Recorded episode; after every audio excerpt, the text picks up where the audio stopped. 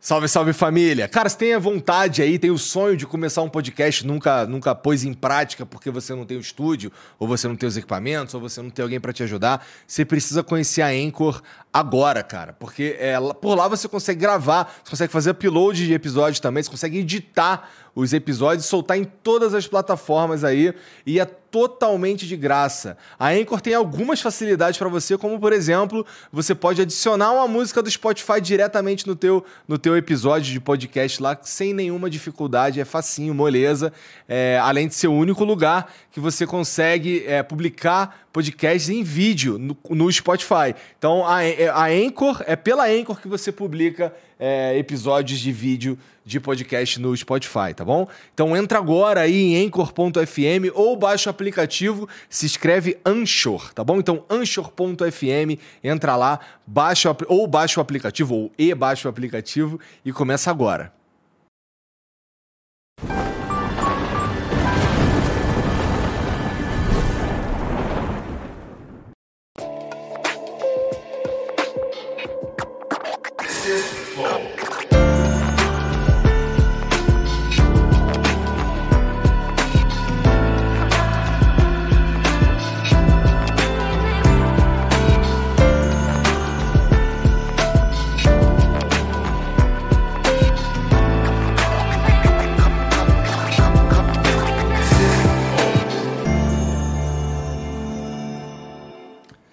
Salve, salve família, bem-vindos a mais um Flow. Eu sou o Igor. Hoje daqui quem tá aqui do meu lado é o Douglas, o famoso E aí, pessoal, tudo bem? Tô aqui, tá um frio, mano. Tá, Tá- frio, pior cara. que tá frio pra caramba aqui em São Paulo hoje. Mas eu acho que o, o nosso convidado já É, passou não, mais Chico- frio. O Chico, o Chico tá calor, né? Chico Matos, fotógrafo, o cara mora no Ártico. Como é que pode um ser humano escolher morar no Ártico? Pois é. Bom, tu já veio um lugar frio também, né, cara? Tu, tu não é do Rio Grande do Sul? Eu sou gaúcho lá do interior lá. E lá, porra, É frio. mas não é... É esse frio aqui que a gente tá passando agora? É, é um frio úmido, né? Então dói no osso, a roupa fica meio úmida, dá mais frio ainda, porque onde, onde eu moro é seco, é diferente. Oxi. É tá É vendo aí, ó? é muito Vivendo e diferente. aprendendo, calma É, aí. é. Porque eu também tô morando num, num lugar muito úmido, tá fazendo muito frio. Inclusive, eu cara, olha só a necessidade: comprar uma secadora de roupa. Eu tô. Realmente a gente tá tendo essa necessidade porque as roupas não estão secando, velho. E tá ficando. Ela, ela- ela fica fora. Por exemplo, se eu deixar uma camisa agora do lado de fora 30 minutos, ela fica molhada, velho. É Caralho. muito úmido lá onde eu tô morando, velho. Bom, mas, bom, mas eu não... Tem, lá é úmido e frio, mas, porra, o cara mora no Ártico. Mas eu não sabia que era seco. É muito diferente. O frio ah, molhado te dá muito mais frio. Eu sinto muito mais frio quando é mais 5 ventando com chuva do que menos 30 sem vento. Você é louco. Eu sinto muito mais frio. E é uma coisa que vocês vão entender só estando lá pra, pra, pra sentir. Cara, vamos falar sobre essas porra aí, porque isso é mó doideira. Eu nunca vi neve na É. Eu vida. também nunca vi É, neve. tá carioca, né, mano? ligado? Nunca vi neve. Bom, mas antes da gente continuar, tu gosta de música eletrônica? Gosto. É? Pô. Tu gosta do Vintage Culture? Olha, cara, eu tô meio desatualizado dos sons agora, porque eu trabalhava com música eletrônica, eu era VJ nas É? antigas, em Balneário Camboriú, viajei, tra- trabalhava com Experience, com Psy eh, Electronic, Psy Então, mas o, o Vintage, ele tá participando de uma. do- daquela votação lá da DJ Mag, dos 100 maiores DJs do mundo, tá ligado? E o Vintage é brasileiro, representa a cena brasileira como, brasileira como poucos, certo? E, além de tudo, é nosso amigo pessoal. Fez a nossa música, essa música acabou de ouvir, foi ele que fez, inclusive. É, e, cara, a gente tá. A gente tá ajudando o Vintage aí a, a- a se ranquear, ranquear o melhor possível nesse na, na DJ Mag, tá bom? Então se você puder ajudar, se você puder votar, aqui no link tem a, a- aqui no é no comentário fixado ou é na descrição? Nos dois. Nos dois. Tem aqui embaixo o link, tá bom? E tem o QR Code aqui também para você só mirar o celular e ir direto para lá. Você só vai precisar fazer um login rapidinho. É, você pode usar o Google, a Apple, qualquer, qualquer ou alguns outros aí para poder fazer o login também. E você vai, vai ter cinco espaços lá para você votar no seu DJ favorito. É só escrever Vintage Culture cinco vezes, tá bom? Para quem tá só ouvindo, o site é vote.djmag.com, tá bom? Entra lá, vota no Vintage, vamos tentar fazer ele aí ficar o mais alto possível nesse ranking, porque, porra, é maneiro demais. É tipo o Oscar pra eles, tá bom? É, tem uma, um emblema hoje, não tem? Já chegou o emblema aí. Toma aí. Obrigado. Olha que da hora, mano. Pá, que irado, cara. Olha só. Pô, ficou maneiro mesmo. Cara, o Atca ali, ó. Ô, Porra. quem é que fez isso? Esse é o Lipe Nero que faz. É, bom, quem tá assistindo, inclusive, pode entrar lá no Instagram dele, que é Lipe Nero Cunha, tá bom? O moleque é bom demais. A, a arte do moleque lá é sinistreza. Entra lá e vai conferir. E você pode ter acesso a, essa, a esse emblema aqui totalmente de graça é, para adornar o teu perfil lá na NV99. É, tudo que você precisa fazer é entrar em nv99.com.br barra resgatar e usar o código Ártico, tá bom? Digita Ártico lá no- na página de resgatar que você vai poder ter esse emblema aí, mas só se você fizer isso nas pelas próximas 24 horas. E se atrasar já era, só vai ter acesso quem resgatou, tá bom? Ou depois se você comprar de alguém no mercado de emblemas, você estaria fazendo uma burrice, né? Porque já que você está aqui assistindo mesmo, é só ir lá e resgatar enquanto é de graça. Né? Então faz isso, beleza? É isso. Ah, manda mensagem pra gente. Lá pela mesma plataforma, você pode mandar mensagem pra gente lá que, que a gente lê aqui no final do programa. Deve pintar algumas dúvidas sobre ser um brasileiro e morar no Ártico, assim. O que, que tem de vida lá, além de urso e pinguim, cara? Cara, pinguim só tem na Antártida, velho. Começa tá bem, por aí. mano. A gente tá muito bem. Começa por aí. ele foi embora. E- e ele come- foi embora. Não, não, não, não. E começou eles falando que eu sou fotógrafo, né? Começa que eu não sou fotógrafo, né? Ah, não? Não. Ai, na moral. Não, mas essa é a vibe legal. Por Não. exemplo, mano, eu te conheci real quando o Borgato te mandou teu Instagram. Eu falei, caralho, que da hora, mano. Maneiro, né? Maneiro, não Caralho, conhecia. cara, Realmente a- eu não conhecia o teu foto trabalho. do perfil do cara é com a carinha dele toda cheia de Né? gelo, mano. Aí você vê lá, mano, Aurora Boreal, caralho, só vê essa parada no Cavaleiro do Zodíaco, É, irmão. é. Né não? Eu falei, cara, da hora, eu acho que é uma pessoa interessante pra trocar uma ideia, aprender, entendeu? Porra. E, mas... Eu vi que tu foi parar lá meio por acaso, né? Por acaso. Muito por acaso. Isso que é o mais bizarro, porque, cara... O cara era DJ, brother. No VJ, Rio Grande do VJ. Sul. VJ, VJ. Vai fazer um tempo que eu não escuto o que que é VJ, Cara, entendeu? VJ... Aí, eu era de tudo. Eu fui comissário de voo, fui de tudo. Trabalhei passando carne em churrascaria lá na Austrália. É mesmo? Pô, Pedreiro. Que que É, e essa como é que você foi parar lá, mano? Cara, eu conheci minha mulher na Austrália. Eu acabei na Austrália. Eu trabalhava num navio de cruzeiro. A primeira vez que eu cheguei no Ártico foi no navio de cruzeiro. Que eu não tinha dinheiro para viajar pro, pro exterior. E eu queria, de alguma maneira, ir pro exterior conseguir um trabalho no navio de cruzeiro. Fazendo o quê? Bartender. Mas era maneiro trabalhar no navio de... Quanto tempo tu ficou no navio de cruzeiro? É, deu uns cinco, seis meses. Seis meses. É. Deu pra fazer quantos cruzeiros? Ah, um monte, cara, porque eu fui do Alasca até a Austrália pelo mar, 31 dias, passando pelo Havaí, por todas as ilhas do, do Pacífico, Samoa, é, ilhas, é, por exemplo, Tahiti, Bora Bora.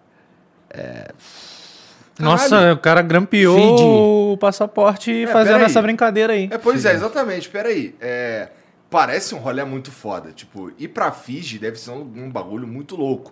Bora, bora, etc. Cara, é. Quando você chega nos lugares lá, tem uma folguinha pra tu curtir, imagino, né? Tem, mas é, não tanto. Eu comprava o meu tempo, porque Ah, no navio a maioria dos caras são filipinos. E os filipinos só estão lá para guardar a grana e mandar para a família nas Filipinas. E eu tava lá só para ver o mundo, desesperado. entendi, entendi. Então, não, e é uma quando- maneira muito inteligente pra ver o mundo. É. É. Claro. Só que quando chega no porto, os caras é, te botam para trabalhar sempre, sempre. Tu sempre tem trabalho. E daí tu não pode sair do navio. Ou tu pode sair uma, duas horas. Aí o que, que eu fazia? Tem um mercado negro lá dentro. Daí tu vai e diz, ó, 20 dólares por hora, quem quer trabalhar para mim. Aí vem um monte de cara, tu pega o mais responsável, que trabalha bem. Ele pode trabalhar legalmente para ti, ganhando esses 20 dólares por hora ou 15 por hora. E daí eu pegava todas as excursões, daí eu saía com os passageiros do navio. E aí os caras me chamavam de turista lá, porque eu tava em todas, né? Mas era o que todas. você era mesmo, né? Era o que você se propôs, né? Eu, eu não fui para trabalhar, tanto quando eu saí de lá, eu saí com mal termos até. Eu saí, eu fui para fazer uma temporada. E daí, quando eu saí, tipo, acho que meu último cruzeiro já tava de saco cheio, cara, já não aguentava mais. Chefe, chato, tudo. daí eu saí e tinha que chegar, tipo, às quatro da tarde para começar meu trabalho e o navio ia sair às nove da noite. E daí eu tinha uma família australiana lá que gostava muito de mim, eu conhecia eles há muito tempo, fui na casa deles e disse, ah, teu último cruzeiro não volta, não vai. E eu cheguei atrasado umas quatro, cinco horas lá, os caras estavam pé comigo e falaram, ó, oh, não vai renovar o teu contrato. Eu falei, tá, eu não queria. oh, mas pensa bem, pô, às vezes tem muita gente guardando uma grana para dar uma mochilada. Inclusive, eu, pô, eu tava até conversando com minha namorada hoje, que é uma vibe legal, entendeu? Uma vibe diferente. É, mas, pô, que maneira inteligente de dar uma mochilada, né? Pô, no Ártico, tu tá há quanto tempo, cara? 11 anos. 11 anos. Eu sou o Chico e eu moro no Ártico há 11 anos. É. E, o, e, o, e a tua esposa tá contigo? A minha esposa tá comigo. Então, ela, ela é da Suécia. Caralho. Ela não é brasileira. Entendi. Eu conheci ela na Austrália. É, tu falou. Ela estava estudando lá. Inclusive, eu achei que ela fosse australiana. Também. Você conheceu ela na, na Austrália. Não, ela é sueca. Entendi. Sueca. E aí a gente acabou o visto lá, a gente tipo guardou dinheiro para mochilar. A gente começou a mochilar, a gente foi para Nova Zelândia, a gente foi para Tailândia, a gente ficou um tempão na Indonésia, passando por várias ilhas da Indonésia. E aí foi, foi, foi, foi, acabou na Finlândia. E daí eu falei, ó, cara, se a gente vai ficar junto e coisa, tu tem que conhecer o meu país, tu tem que conhecer a minha língua, tu, tu tem que entender o que a minha mãe fala, por exemplo, meu pai fala, né? E eu Mas trouxe ela. o que a mãe e o pai dela fala? Sim. Agora sim, né? tá. Porque o pai dela fala, sempre falou Swinglish comigo, que é metade sueco, metade inglês. Tá. Né? E a mãe dela só fala sueco comigo e finlandês com a minha mulher, porque a minha mulher é, os pais são finlandeses, meio sueco, meio finlandês. Falam finlandês com ela. Então na mesa eles estão falando em finlandês e daí comigo eles falam em sueco. É uma viagem. Caralho, daí com a minha mulher eu falo inglês, com a irmã dela eu falo inglês. Várias línguas na E ela fala sueco? Ela fala sueco. Finlandês e inglês. Ela imagino. fala sueco, finlandês e inglês. Ah, tá. E um pouco de português agora. Mundo, vamos decidir aqui? Vamos padronizar, gente? é, tá meio Babel, né? Caralho. Difícil demais, cara. Ela disse que ia assistir, mas eu não acredito que ela tá assistindo. É, é em português, ela vai assistir um pouco já. Não, vai assistir sim, rapaz. Ô, tu acha mas, que não? Mas ela, ela, ela, ela consegue entender português bem ou não? Tu, assim, menos que eu, por exemplo. Né? Mas ela tá ligada, assim, no sotaque carioca. Entendi. Né? Mas para acompanhar muita conversa, assim, só se ela sabe do que tá falando. Tipo assim. Bom, estamos falando dela, né? Então. É. Não, porque eu tô falando do Ártico, tô falando do navio, uhum. de alguma coisa assim. Ela já sabe mais ou menos esse vocabulário, tá acostumada, já sabe mais ou menos sobre o que, que a gente tá falando, uhum. ela consegue acompanhar. Quando já vai para outro assunto, ela não entende mais. Tá. Bom, Chico, então tu falou, tu falou que, que tava no, no, no, no Cruzeiro, tu falou que conheceu tua esposa na, na Austrália, que Isso. é sueca, que é mó rolê pra, pra, pra, pra vocês se entenderem, de uma forma geral. Não, tu ainda não me contou como é que tu foi parar no Ártico. Tá aí, a gente acabou no Brasil, né? Depois de todo esse mochilado, tudo, a gente tinha dinheiro guardado. Ah. E aí eu levei ela para Balneário Camboriú, que era onde eu morava antes. Daí a gente foi para lá, alugou um apartamento, assim, mais barato, a gente pagou 10 meses adiantado, pagou bem barato, uhum. e ficou lá vivendo barato. Então ela ficava lá fazendo academia, eu ficava surfando, e ela ficava estudando português. E a gente não tava fazendo nada. E daí o dinheiro acabou. E eu não queria trabalhar, porque realmente, para mim, não valia a pena. Eu já falava várias línguas e tal. Tipo, se eu mandar currículo para um negócio, eu lembro que eu mandei para um, um porto lá, e eles precisavam que eu falasse francês, negociar os containers lá. Eles queriam me pagar R$ 1.200 por mês. Porra. E aí, tipo, não, né, tu tem uma habilidade mais assim. Eu falei, não, não vale a pena eu trabalhar agora aqui, eu vou voltar ou para Europa, para algum lugar. A gente não sabia para onde ir. E aí veio uma amiga nossa, sueca, que morava na Austrália, e ela estava morando no lugar, no meio do nada, no Ártico, numa ilha, num arquipélago chamado Svalbard, que é o último ponto antes do Polo Norte, porque eu vou ter que explicar pra vocês o que é o Polo Norte também, porque a maioria das pessoas não sabe o que é o Total Polo vai, eu achava que tinha pinguim. Mano, lá. assim, é, é- é- é- a É. vibe, a vibe, ô, Chico, é realmente assim, saber jurisdição, saber que governo a tá terra lá. é plana. Se, Terra mano, se plana. tem, se tem realmente uma caverna pra ir pro núcleo do mundo. Essas paradas tudo eu acho Se que é interessante. mamute, né? É, se aparece os mamute. Cara, Não, qual, que é- é, qual que é a principal pergunta que vagabundo te faz? Como é que tu toma banho? Que é uma boa pergunta, mas Ótima parece ser pergunta. uma. Você deve morar num lugar que tem, sei lá, água quente, né? Todas as casas lá são muito preparadas, assim. Tipo, a Só casa. tem como ser de outro jeito. A maioria das casas no Brasil, até que tu seja meio rico, assim, tem um casarão, é primitiva. É primitivo no Brasil pra gente que vem pra cá, Tá. por mais que o cara esteja, tenha muita grana, tenha a casa toda de mármore, sinistra, assim. Tem problemas É que primitivo. ele não precisa resolver, né? É primitivo, é primitivo. É, é- é- tipo as casas onde a gente mora é de madeira e as casas são muito quentes dentro, né? A janela é dupla, dupla, dupla, ó, Dupla. dupla. Então tipo tem vidro, aqui tem um espaço com ar e vidro. E vidro. Então não passa o calor para dentro. A porta tu fecha é como se fosse a vácuo a tua casa. Tu sente no ouvido quando tu fecha a porta da casa. Não, você dá um grito dentro da casa, fora da casa ninguém escuta. ninguém escuta. Tu não escuta nada lá de fora. Então, por isso que eu, eu acho, às vezes, primitiva a construção aqui, porque tu escuta tudo lá de fora. Eu vou dormir na casa do meu pai lá, já escutando os caras na rua. Drywall. Passa vento pela janela, né? Então, lá, às vezes, tá zero grau lá no Rio Grande do Sul. E daí tá zero grau dentro de casa também. Aí fica assim, ligando o ar-condicionado, jogando aquele ar ali, se fica esfriando ao mesmo tempo. Então, tipo, não faz sentido, né? Então, quando a casa é bem feita, tu joga um pouquinho de ar quente, ela fica quente. Teu próprio corpo mantém Esquenta a a temperatura. Isso. Bom, checkpoint. Não moram no iglu. É, começa. Vamos fazendo as perguntas. Vamos Pô, fazendo é burro, perguntas. lá não tem iglu, cara. Não, ah, não, não mete essa não. Deve ter iglu lá sim. Tem. Tem. Lógico que tem, porra. No, no, no, no, no desenho lá tinha.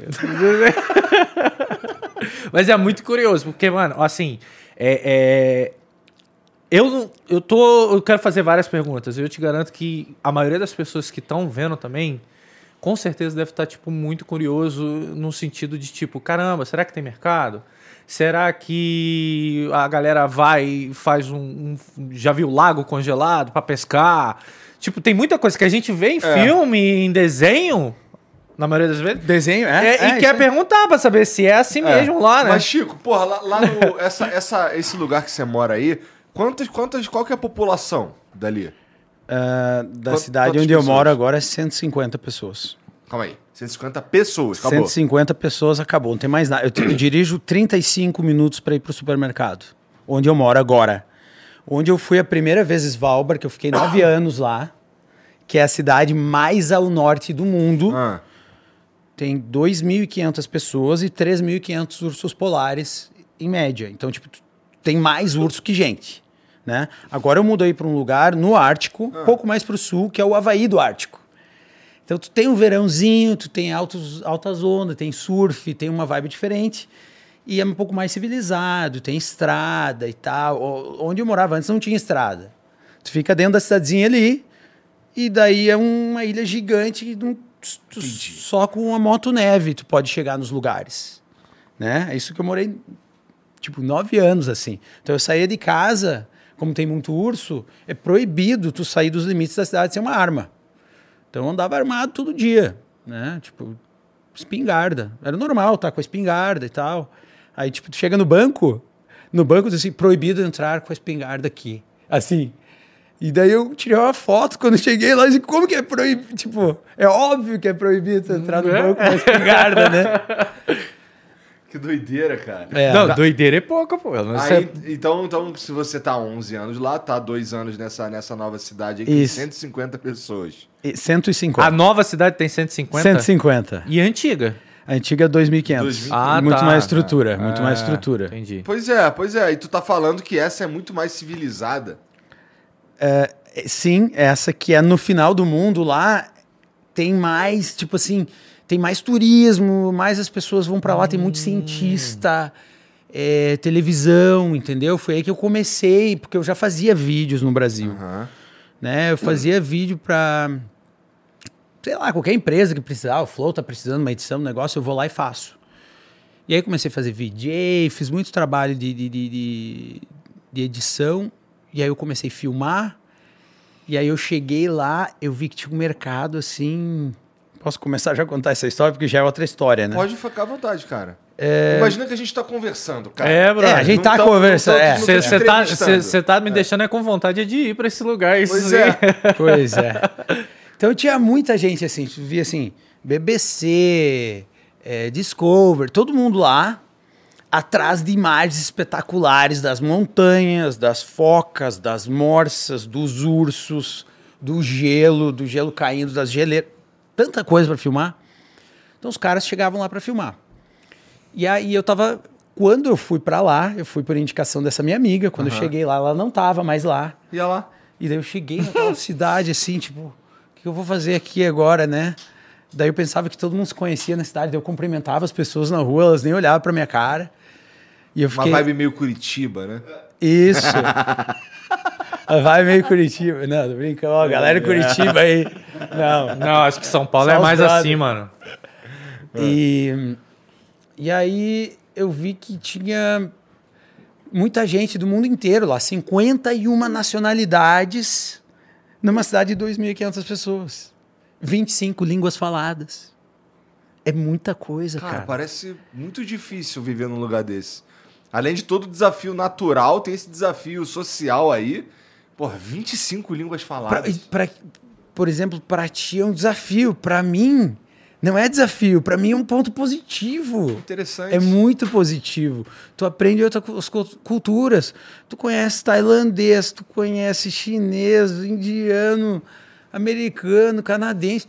E daí tu convive com essas pessoas no dia a dia. Nove anos deu tempo de tu ficar amigo de alguns deles. Todo mundo. E aí. Vereador lá na cidade, praticamente. Eu conheço todo mundo. Entendi. Sai na rua lá. Mas então, isso, isso é, é- Deve conhecer algumas histórias de como as pessoas foram. Você concorda comigo que não é, não é, não é, não é comum pessoas irem morar num lugar como esse? Elas, Não. essas pessoas todas têm uma história. Você tem uma história pra ir parar lá, né? Porra, tem alguém aí que tinha, que tinha uma história assim interessante assim, que te contou e como ele foi parar lá? Muita gente, cara. Cada um tem uma história muito louca. É porque, assim, sempre uma história louca? É, porque a galera é muito bicho grilo, assim. A galera mora num lugar, daí trabalha, daí vai pra outro. Tipo, tem, tem, tem uma, uma galera no mundo, assim, uma tribo, Ah, que vive assim, tipo, pô, vou trabalhar três meses nesse lugar, juntar uma grana, e daí vou fazer assim, ó, pra onde que tá indo o vento, vou pra lá, então tem muita gente. E Svalbard tem um, trabalhos ah, sazonais, né? Que se chama em português, sazonais. aham, aham. E daí tu trabalha só na temporada. E aí tem muita gente que sabe que tem e eles mandam um currículo e daí, claro, se tu consegue falar, tipo, bem o inglês, tu, ah, um pouco de escandinavo, né, ou dinamarquês, ou sueco, ou norueguês, e tu sabe um pouco do que da profissão, tu consegue um emprego. E, e aí a galera acaba lá. Tipo, eu tinha um, um amigão, assim, é, das Filipinas, por exemplo, que na época, quando ele, das- que ele se mudou para lá, ele me falava de um negócio chamado cripto. Aí, E eu falava, cara. E ele, daí depois que eu abri empresa, tudo, começou a trabalhar para mim, ele falava, não, eu vejo tudo em cripto. Esse negócio Bitcoin aqui, ele falava. Pô, filha da puta ficou rico. É? Né? E ele começou a comprar cedo quando não valia nada, cara. Ele tinha um monte, mas um monte. Não, comprar cedo todo mundo comprou. Eu conheço muito. Aí eu comprei, Mas eu a- minerei. O problema é ter guardado. Não, mas até hoje ele trabalha só com isso. Ele Ah, trabalha então estourou. empresas gigantes. Estourou, ele trabalha Estourou. com empresas gigantes, assim, para fazer segurança da- da- da- das carteiras das pessoas, Uhum. Bitcoin, empresas e tudo. Entendi. Então tem muitos, muitas histórias, tipo, muito iradas, assim. Mas a maioria é da galera desgarrada mesmo, que, no- assim, não tem nenhuma história do cara. Não, eu quero morar lá. É, isso eu acho Ou, improvável. tipo, nascido lá. Tipo, pessoas que nasceram Tem, lá. Tem. Provavelmente ele tá vendo agora. Ele é norueguês. Uma, a, A Daiane, minha amiga, ela mora lá há 13, 14 anos, brasileira, carioca, Ó. da Gema. Deve estar assistindo agora. E ela foi para lá há muitos anos, eles têm dois filhos. E uma das únicas pessoas que nasceu na ilha, porque eles brincam que na ilha é proibido nascer e proibido morrer. Porque não tem estrutura para te nascer lá. É? Então, quando a mulher tá grávida, eles Aham. mandam embora para ganhar o bebê e volta. Quando morre, não pode enterrar lá, porque tem a permafrost, que é gelo embaixo da terra. Então, quando tu enterra, os os corpos não decom decompõem, Não. né? Então, aconteceu já de alguns corpos eles tirarem 70 anos depois e tá intacto e tal. E, e tem histórias de, de, mover a, a, a placa de gelo e aí os corpos começar a sair para cima intactos. Te imagina, né? Caralho, Loucura. uma vibe meio apocalipse zumbi. Apocalipse. Então eles pararam com esse negócio, não, não pode enterrar aqui, beleza. E aí tem esse cara que ele nasceu lá, cara. Ele nasceu lá e o bicho é um urso polar, assim, sabe? Ele sabe caçar, sabe não sei o quê, sabe tudo e, e ama lá e coisa. E incidentes com urso polar lá. Como é o nome da vila, cara? Da ilha, eu esqueço. Svalbard. Svalbard. Eu vou tentar. Svalbard. Svalbard. É, incidentes com urso lá, tu passou por algum? Tipo, um. Eu Caralho, não. dei de cara com urso, mané. Ainda bem que eu tô armado. Sim, já dei de cara, assim, do nada várias vezes. Várias vezes. É, parece fácil, né? Várias. Uma vez eu tava com os... Parece comum corriqueiro. Tem mais urso do que gente, mano. Uma vez os CEOs da Red Bull me contrataram porque eles estavam fazendo uma reunião em Svalbard, que eles queriam fazer alguma coisa lá. E eu tenho uma empresa de produção, nesse tempo eu fiz a minha empresa. E eles me contrataram e tal para agilizar um negócio para eles lá. E aí eu levei eles, tipo, 100 quilômetros da civilização no meio do gelo do Ártico. E daí eu falei para eles, ó, cara, existe isso, né? É meio, é meio difícil de conceber pra um cara que sempre viveu em cidade o caralho. É meio difícil de entender. 100 quilômetros que não tem, da civilização inteira. Tipo, eu tô aqui andando a 100 quilômetros e não tem nenhuma chance de encontrar um ser humano. Não, impossível. Impossível. Tu não encontra nada. Não tem uma estaca, não tem nada. É só gelo, é só bicho, é só. Né? E daí tu vai no mar e o mar tá congelado, ele vai mexendo, ele racha, entendeu? Então tem esse perigo. E aí eu tava com os caras no mar congelado, na frente de uma geleira. Então, como o urso polar caça na frente da geleira, porque a foca esconde o bebê lá, naquele gelo quebradinho, tem um paredão azul, cai aquele gelo, fica todo o gelo quebrado, aí congela o mar, né, no inverno. E a foca mãe bota os bebês escondidos embaixo ali, né? E o urso sabe, e o urso fica escaneando ele, ele passa, passa, passa. Então, tu quer achar um urso, tu tem que ir pra frente da geleira azul. Entendi. E aí tô lá com os caras, mas não fui procurar urso, nada. E eu falei pra eles, ah, urso, urso. Mas vários escandinavos, assim, que vão pra lá, eles acham que, ah, urso não é fácil de achar, tu não vê assim, né? Porque pra eles ver um urso polar, assim, é uma coisa muito grandiosa. Tu fala pra um escandinavo, ah, viu urso polar? De perto, já viu urso polar? Sim, os caras... Cara, não acredito. Eles ficam assim, né? e esses caras, né, era o CEO Red Bull, Finlândia, Noruega, Suécia, Dinamarca. Os caras parados lá, eu falei, pessoal, gente nas motos assim, não se mexam, sem movimento brusco, fica tranquilo que tem um urso atrás de vocês agora. E eles começaram a rir. E tinha um Achando urso. que era caô. É, eu virado aqui, eles estavam falando comigo. Só que eles acharam que, como eu sou, falo muita né, brincadeira, piadinha brasileira e tal, eu falei, ó, sem movimento brusco, agora não se mexe, vocês vão olhar para trás devagar. E aí vocês vão se aproximar das motos de vocês, que a gente vai ter que sair. E eles, ah, viraram-se de urso atrás deles. assim, Não se mexe. Tranquilo. De quebradinha. Vai. Não, mas você você nu- nunca precisou alvejar um urso, por Não, exemplo, não, né? É, Isso. a- tá ali pra último caso. A arma É. tá para te dar uma confiança que tu é, por exemplo, se tu se comportar como a presa, o urso sabe.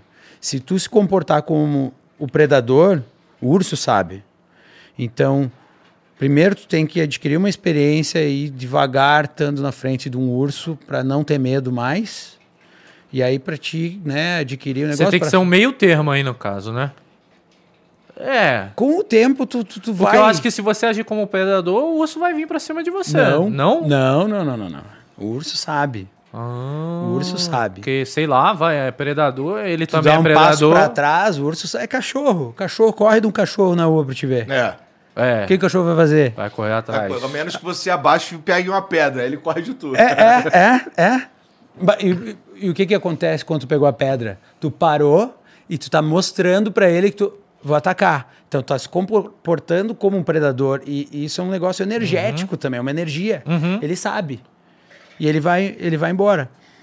E o, o urso sente isso em ti, ele sente o medo, porque existem outros tipos de comunicação, não só verbal, Com não só.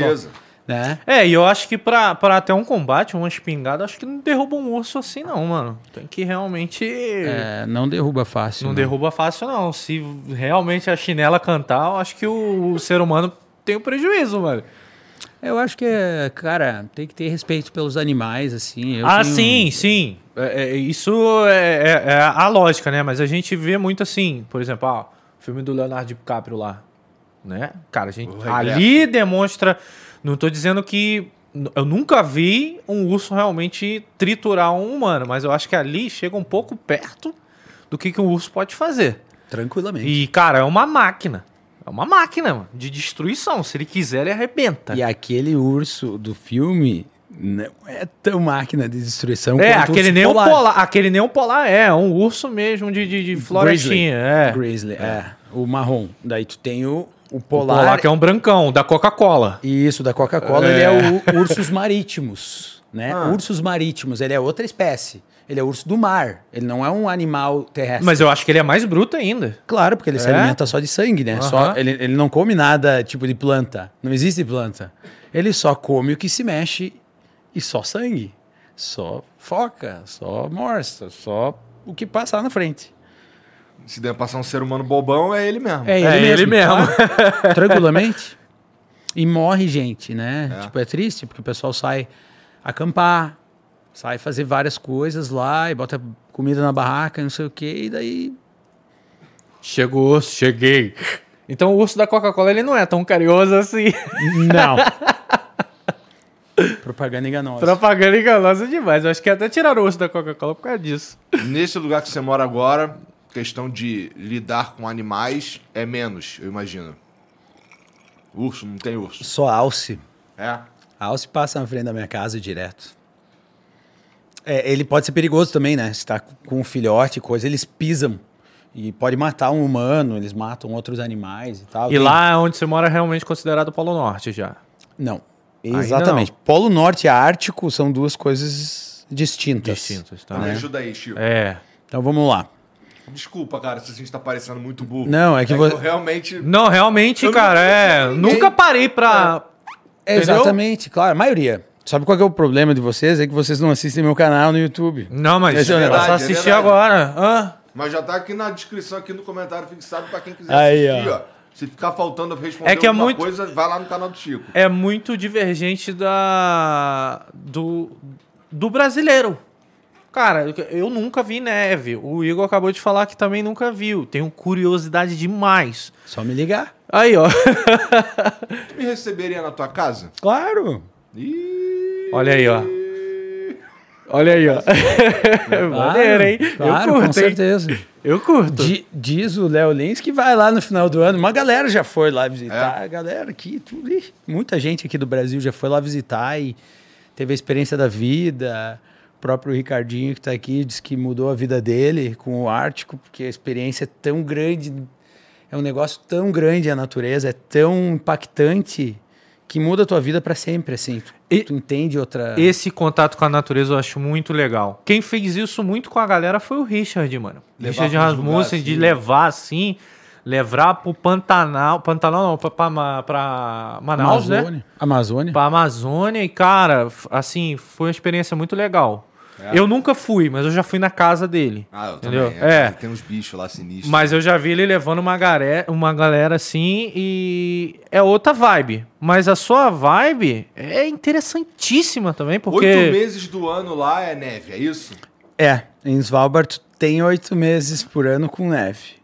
Mas no topo da. Tipo, 60% do arquipélago é gelo permanente que nunca derrete. Gelo, azul, gelo, duro. Isso é, são os geleiros glaciares, né? 60%. Então tu imagina, mais da metade do lugar Não é é coberto. Não, tem chão, e daí começa o gelo, e o gelo, tipo, pode ter 400 metros de espessura. Nossa. Entendeu? E para te viajar, que nem a gente faz as expedições, é que eu já fiz algumas expedições, modéstia à parte, que é, pouca gente fez, ou tipo, mesmo noruegueses que moravam lá há muitos anos, é, não chegavam em tal lugar porque era perigoso, que não sei o quê, e eu tava muito louco, assim, no início, muito porra louca. Me, me juntei com os caras, assim, e a gente acabou indo pra para um, um lugar lá que desde 2006 acho ninguém ia. Isso foi quando? Isso foi em 2015, É. 2016, é. Então, tu voltou lá depois de 10 do último ser humano ter pisado lá Isso, 10 isso. anos E atrás. se Isso. duvidar, você foi o último ser humano a estar lá. Talvez no inverno. Olha no inverno, no verão os caras chegam de barco, mas no inverno não. No inverno não. E isso faz parte do Ártico. Vamos voltar para o Ártico agora. Tá, isso. O Ártico, quando tu olha no globo, é, tu vê uma linha. Tem, a- tem as linhas do meridiano, que são é, horizontais, né? Tem os, os meridianos horizontais, a, a, a longitude, e tu tem a latitude, que são os horizontais, tá? Uhum. Quanto maior o número, mais ao norte é. Então tu tem o zero no Equador, daí tu vai subindo. Né? 10 graus ao norte, 20 graus ao norte, 30 ao norte. E tu vai até o 90. E o 90 é onde acaba. Tá? E a mesma coisa para o sul. Né? O que acontece é que o Ártico, tu chega ali perto dos 64, tem uma região ali que acima daquilo tudo é Ártico. Então tu tem Finlândia, Noruega, Suécia, é, uma parte do Canadá, uma parte do Alasca, que é Ártico. Isso tudo é Ártico. Entendeu? A Noruega é só um pedacinho que é o Ártico. Entendi. E o Polo Norte é onde todos esses meridianos que são horizontais no globo, eles vão se convergir no topo. Sabe onde segura o globo, aquele negocinho, o topo ali? Aquilo ali é o Polo Norte, é um metro quadrado. Aquilo ali é um- uma posição geográfica no meio do oceano que tem um metro quadrado. Não cabe duas pessoas no Polo Norte. Então todo mundo fala, ah, eu vou lá para o Polo Noel." Norte. Não sabe o que é o Polo Norte, brother. Fica quieto. Fala bobagem. Então isso tudo, através da cartografia, a gente vê que o planeta ele é redondo, né? Porque se você for além, aí você já tá começando a dar a volta ao mundo. Não, é, é plano, cara. Para de falar merda. Olha só, não discute isso não, senão vai dar B.O. Essa é uma discussão lá no meu canal. Entra os caras. "É, é redondo", Eu fico só olhando, né? Não- Cada um pensa o que É porque quiser, você tá ali num ponto de muita discussão. É, mas eu, cara, nem eu sei como- o que, que tá acontecendo, né? Tipo. cada um, velho, acha o que quiser, né? Mas, mas entendi. É aquele maluco, filho da puta. Não, é que tem gente que acha que é Game of Thrones. Chegar ali, ali é o limite. Não, Não isso, mais, isso é. a Terra plana, no caso, eles falam que a Antártida é o limite. É. Que tem o paredão de gelo. É, que o. Game of Thrones total o negócio, e assim, né? várias coisas da Terra plana bate, não é bobagem, porque assim, parece que pô, faz sentido, sabe? Só que quando tu chega na Antártida, eles dizem que, que é o que? Que o Sol tá rodando assim, então não tem como ter o Sol da meia-noite na Antártida. Mas eu já fui 12 vezes para Antártida. É, e todas as 12 vezes eu vi o Sol da meia-noite na Antártida. Né? Então existe. Né? E agora, onde é que tá seu Deus? É, e no caso no Polo Norte, eu só eu tô falando isso assim, tipo, geralmente eu não gosto de falar coisa com propriedade, mas eu fui o brasileiro que mais pisou no Polo Norte na história. Então eu posso falar com propriedade. Eu sou parte da operação dos russos para chegar no Polo Norte. Então, Existem expedições lá de turista? Mais ou menos, cara. Não é turista, turista. É assim, ó. Deve ter muito pesquisador, mano. A maioria é pesquisador, É. mas tem pessoas extravagantes que pagam os 25, 30, 40, 50 mil dólares só para pisar, tirar uma selfie e sair fora. Né? Daí, aí tem todo. Né? Vocês vão ter que assistir lá no meu canal. Tem um vídeo chamado o, do Polo Norte. Tipo, é uma produção assim que canal nenhum do mundo inteiro tem. Não, Nossa, não- eu quero muito reagir os vídeos dele em live agora, brother. faça isso. Nossa, mano. é assim. que eu quero ver isso tudo, velho. Não, não tem uma pessoa no mundo que tem um material desse. Por quê? Porque ninguém nunca explicou o que é o Polo Norte. E eu não só explico, eu vou lá e eu piso no Polo Norte e eu mostro o que é o Polo Norte. Porque para chegar no Polo Norte e parar no Polo Norte, tem que ficar andando. É uma escada rolante. Por quê? Porque é gelo em cima do mar que está andando 300, 400 metros por hora. Andando assim, ó. Então, o nosso aeroporto, a gente pousa o avião no pedaço de gelo andando. E ele racha. E às vezes a gente fica preso lá, tem que racionar comida, que não, não tem onde pousar o avião para nos buscar de volta. Para ir na- nesse último meridiano, entendeu? Caralho, que maneiro. Que loucura, mano. Maneiro demais, cara. É. Mas precisa mesmo ter um. Precisa ter um cara maluco que nem tu pra curtir essas paradas aí, cara. Que é maneiro demais, cara. Eu, eu não, eu caí de gaiato, sabe? Tipo, eu não, não sei o que, que. Mas é que eu sempre vi as coisas assim de uma forma muito simples. Eu nunca achei que as coisas fossem um problema, ou que isso é difícil. Eu disse, ah, vamos lá, ah, eu vou. Né?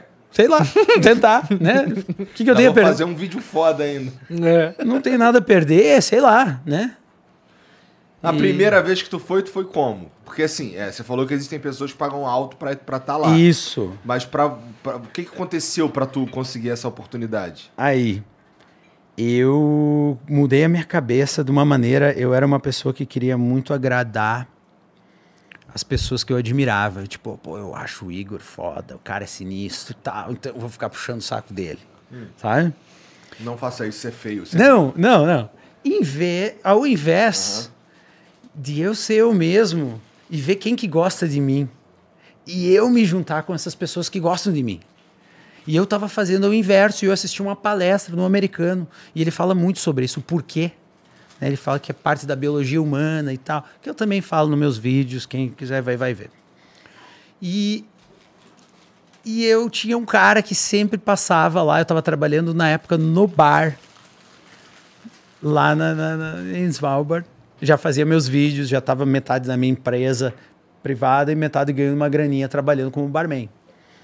E tinha um cara que eu sempre via lá e eu não dava bola pro cara, mas o cara me adorava. Me adorava, eu nunca dei, tipo, conversa pro cara. E aí um dia o cara chegou pra mim e falou assim: pô, vamos tomar uma cerveja? E eu tava nesse, já nessa vibe de identificar quem gostava de mim. E esse cara tava todo ano lá. Eu falei: quer saber de uma coisa? Vou tomar uma cerveja com ele.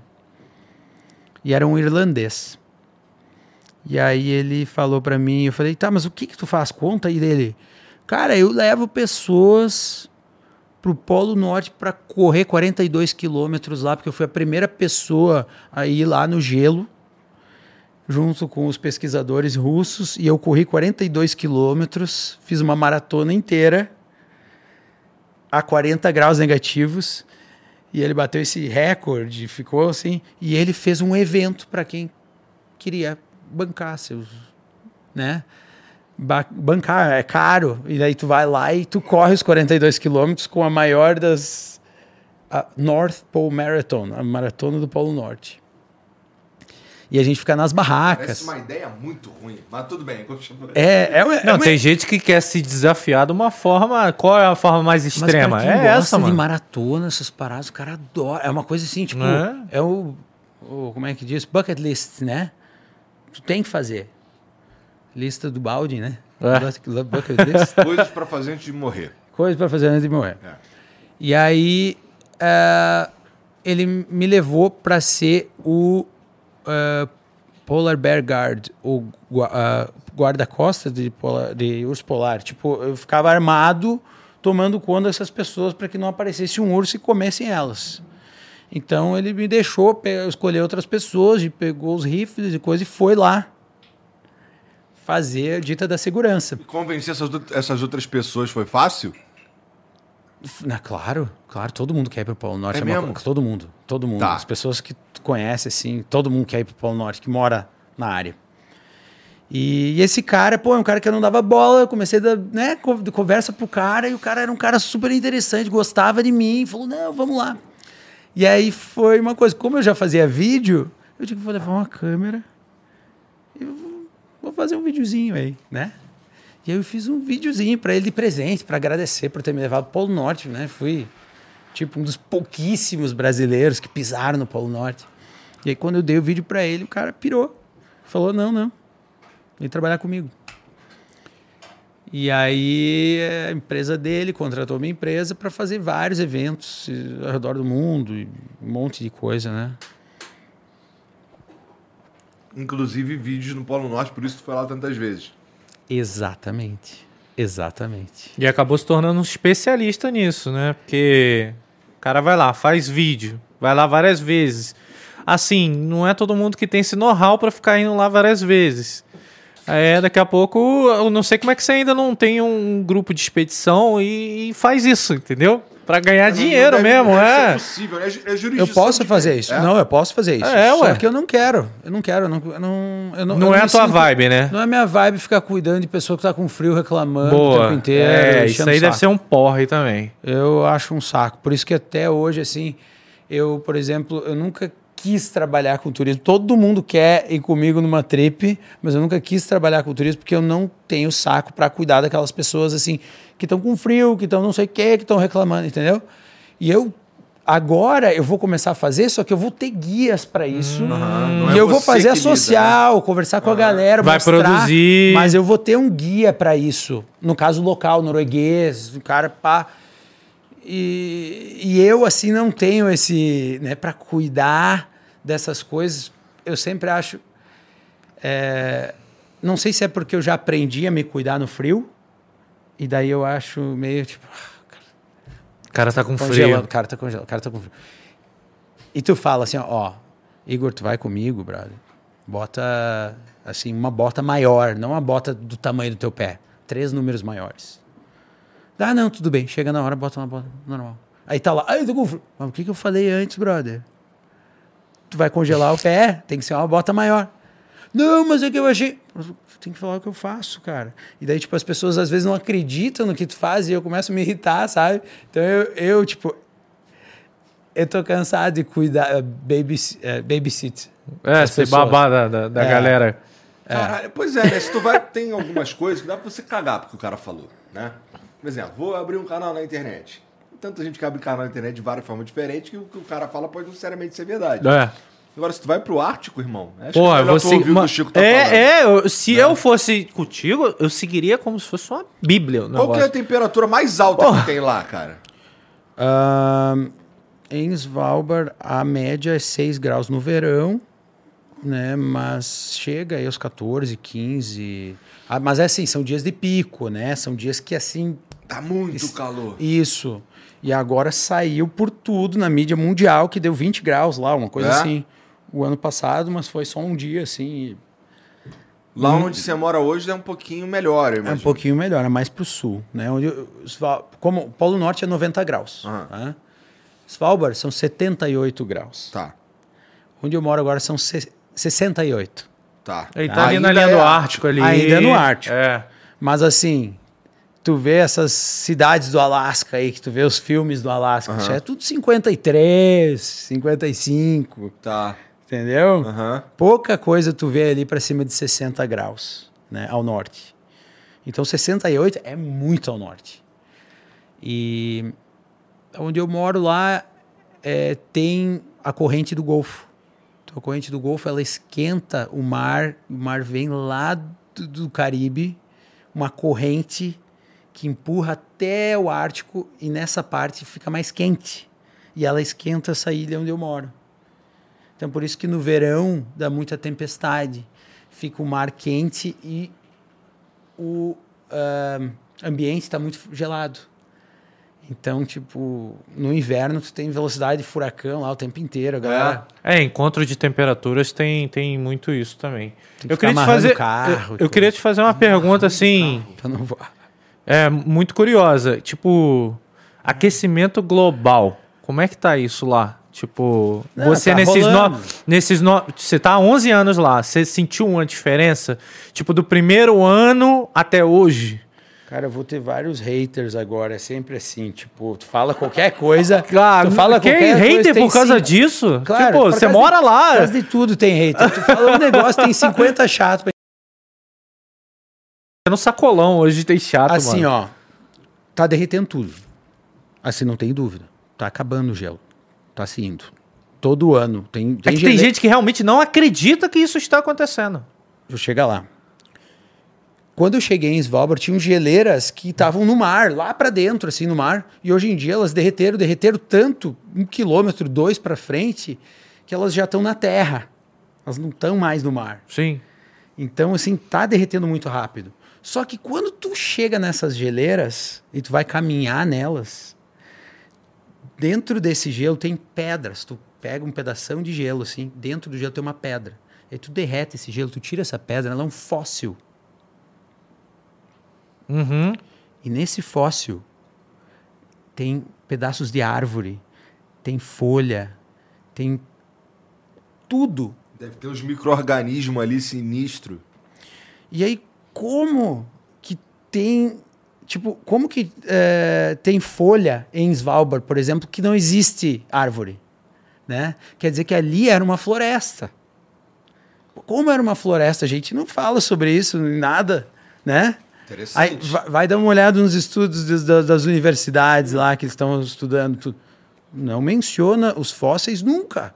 Como que não menciona os fósseis? É, né? Aquilo ali era uma floresta e vai virar uma floresta de novo, né? Então existe um ciclo natural. Se a gente está acelerando esse ciclo natural ou não, aí é outra coisa. Agora, que era uma floresta e vai virar uma floresta de novo, é assim, é óbvio. Eu acho que está tudo muito institucionalizado, sabe? Tu tem que eh, seguir o que o livro faz. Por exemplo, os livros que ensinam biologia para o pessoal que está na faculdade aí sobre o urso polar, não ensina a realidade do urso polar, né? Porque eles estudam o comportamento de um urso polar drogado, né? Porque eles botam o GPS aqui para estudar o urso polar, só que aí eles dro- botam, botam um, um dardo. Pra colocar o bagulho no urso, tem que drogar ele. Isso. Alguns acordam, alguns não. Começa por aí. Tá? Alguns acordam, alguns não. Em nome da ciência. Ótimo.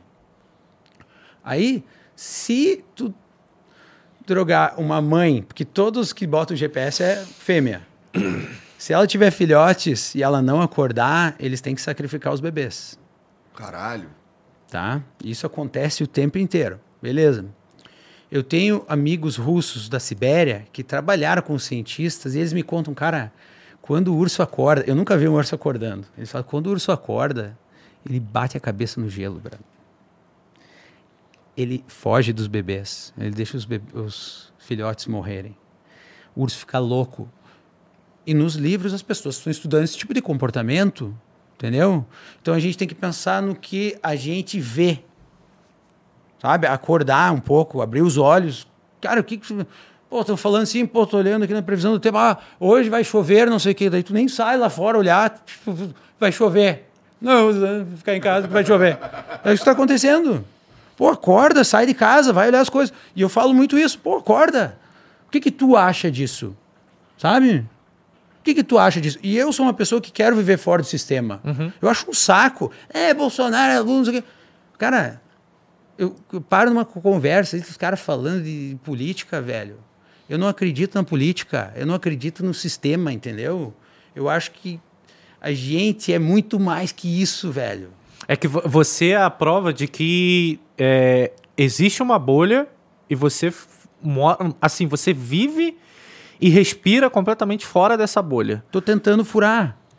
É, você tá tentando furar ela, mas Isso. tá tentando furar ela de fora, não de dentro. De fora, De claro. fora, claro. sim. Quando você fala um negócio desse, você- mencionou, por exemplo, que é, é proibido fazer enterros lá onde você morava. Isso. Justamente porque tava descongelando e começou a aparecer corpo de 70 anos atrás. Isso. Então, se começou a do nada descongelar e cair corpo, cara, deve cair outras coisas. E sim, o, o aquecimento, o aquecimento global é mais do que uma aceleração disso tudo. Com certeza. Deve estar acelerando, porque a gente está destruindo, está jogando plástico, a gente está detonando tudo. Isso, isso não tem dúvida. Agora, tu tem que levar em consideração o que aconteceu na Terra todo esse tempo, né? E tu tem que levar em consideração que tu tá achando pedaço de uma árvore ali num lugar que não era para ter árvore. É, eu imagino que essa Né? floresta Não. que tava lá, ela possivelmente estava lá antes da gente existir. E da época glacial, né? Da da era do gelo. É, e imagina que, porra, é, uma, uma, uma- aumentar a temperatura, derreter as paradas, não sei o que, vão foder, isso aí vai foder, não com a, não é que vai foder com a Terra, vai foder com o ser humano, porque eu também acho que é natural. Não é, por, não é isso que vai acabar com o planeta. O que, o- isso, na verdade, vai acabar com o ser humano, É. Total. né? Total. O ser humano, o ser humano de repente tem um tempo aqui. O dinossauro não teve um tempo. De repente, o nosso tempo é agora e de repente não vai ter como a gente sobreviver os gases do, no, no- no- na atmosfera. I, tipo, I don't know. Eu falando inglês. É não porque sei. Eu, eu, eu fico pensando, tipo, pesquisador. Pesquisador com certeza encontra um fóssil dele, ele consegue determinar qual é a idade desse fóssil. Entendeu? Ele, quando o pesquisador ele vai para um lugar desse, você falou que tem muito pesquisador que vai para lá. É, ele vai, ele deve encontrar algum fóssil, ele deve fazer alguma escavação, ele deve fazer alguma coisa do Claro, tipo. E claro que encontra. encontra. Cara, Claro é impossível encontra. você não encontrar Claro alguma que coisa, encontra, velho. mas aí porque eu tô dizendo o sistema do negócio institucionalizado, tá?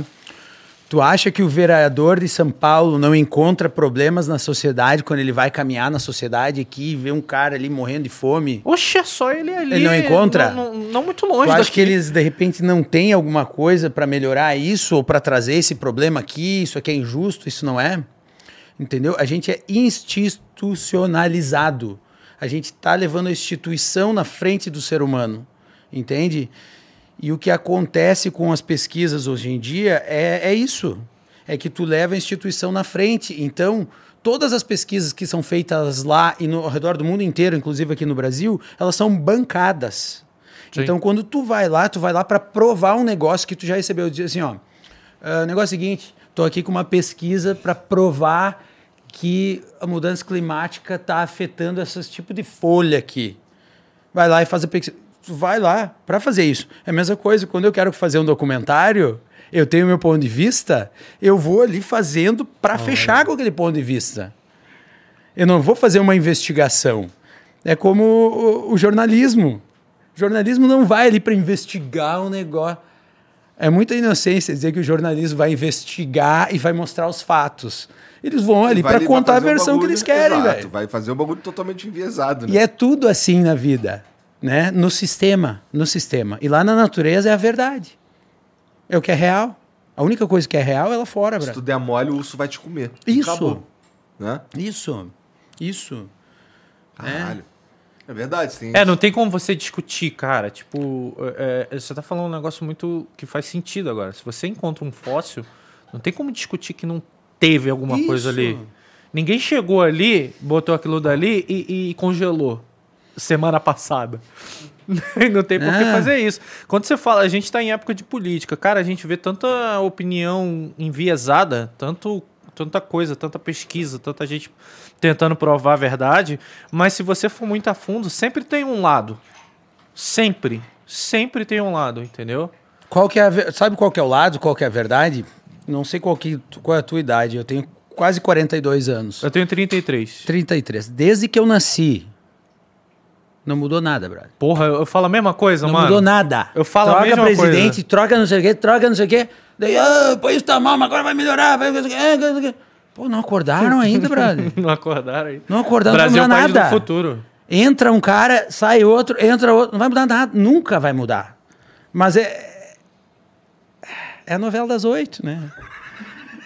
É a novela das oito. Esse É a negócio- novela das oito e o Vale a Pena Ver de novo. Isso, isso. Mas é, cara. Ou, eu já falei isso várias vezes, mano. Eu acho que até aqui em podcast. Eu tenho 33 anos de idade. Eu nunca vi melhorar, só piorar. claro. Mas tu acha que nos outros países melhor também? Tu acha que não tem essas Sinceramente, coisas nos não países? sei, não sei. A gente, a gente tem. O, o- brasileiro ele tem muita mania de achar que aqui é ruim pra caramba e lá fora é, é, é- é muito bom.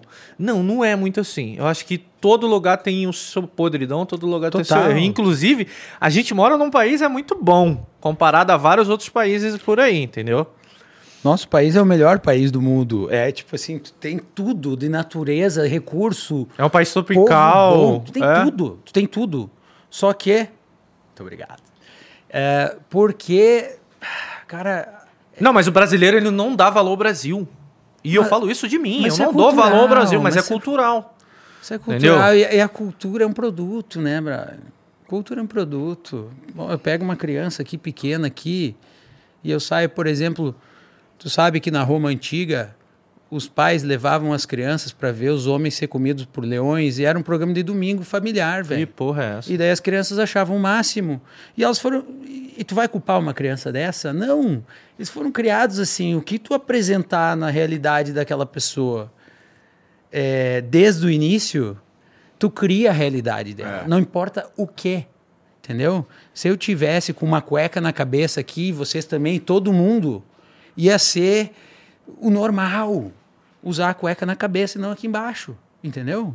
Isso é, é o normal. Então, ah, tu consegue apresentar uma realidade para primeira geração, para segunda geração, tu vai mudando e tu faz o que tu quiser, entendeu?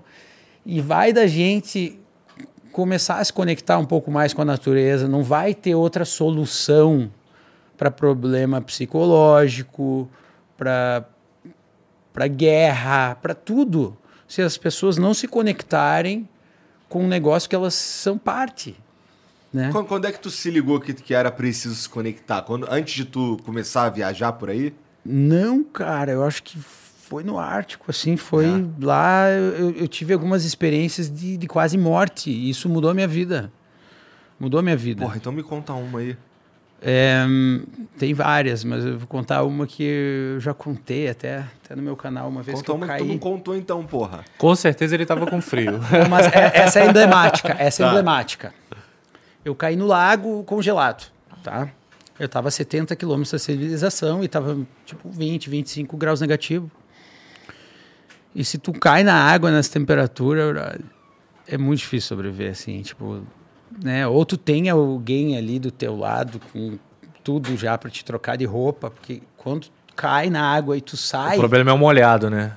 a, a roupa congela rápido, assim, congela, né? E daí vai azulando o teu pé, né? Não, não corre mais sangue, tudo. E, e eu fiquei na adrenalina e eu pensei, eu vou viver, eu vou viver, mas ao mesmo tempo pensei, cara, que, que idiota, eu vou morrer agora, assim, assim, né? Não pensei que ia ser assim que eu ia morrer. E a minha vida mudou muito ali. Eu fiquei pensando, cara, meu Deus, olha isso, né? Ah, as coisas que o cara tem que dar valor e tudo, né? E aí eu consegui chegar na cidade depois de muito esforço, dirigir minha moto neve com o meu ca- macacão inteiro com gelo, com as minhas botas com gelo dentro, o meu pé já destruído, as minhas mãos destruídas. Eu tenho muitas cicatrizes de, de, de queimar e congelar as mãos também. E aí, quando eu consegui chegar, eu pensei, cara, meu Deus, meu Deus. E, e aí eu cheguei na cidade. Quando eu tava chegando na cidade, é tudo branco, branco, branco. E aí tu vai chegando na cidade, tu vê um pontinho preto. E tu vai chegando mais perto, aquele pontinho vai aumentando, aumentando, aumentando. E de repente tu entra dentro, assim. E tu pensa, cara, é, olha só, os humanos se juntaram todos aqui, se ajudando, né, né, para sobreviver nesse negócio hostil aqui fora, né? Eles estão aqui. Mas isso aqui não é a realidade. Tu, tu vê que não é a realidade. E aí eu cheguei, pá, tomei um banho, tava feliz, tô vivo, pá, vou tomar um café. Aí eu saí, fui para um pub, tem um amigo meu, Cara, o cara podia estar morto e aí foi tomar um café. fui tomar um café.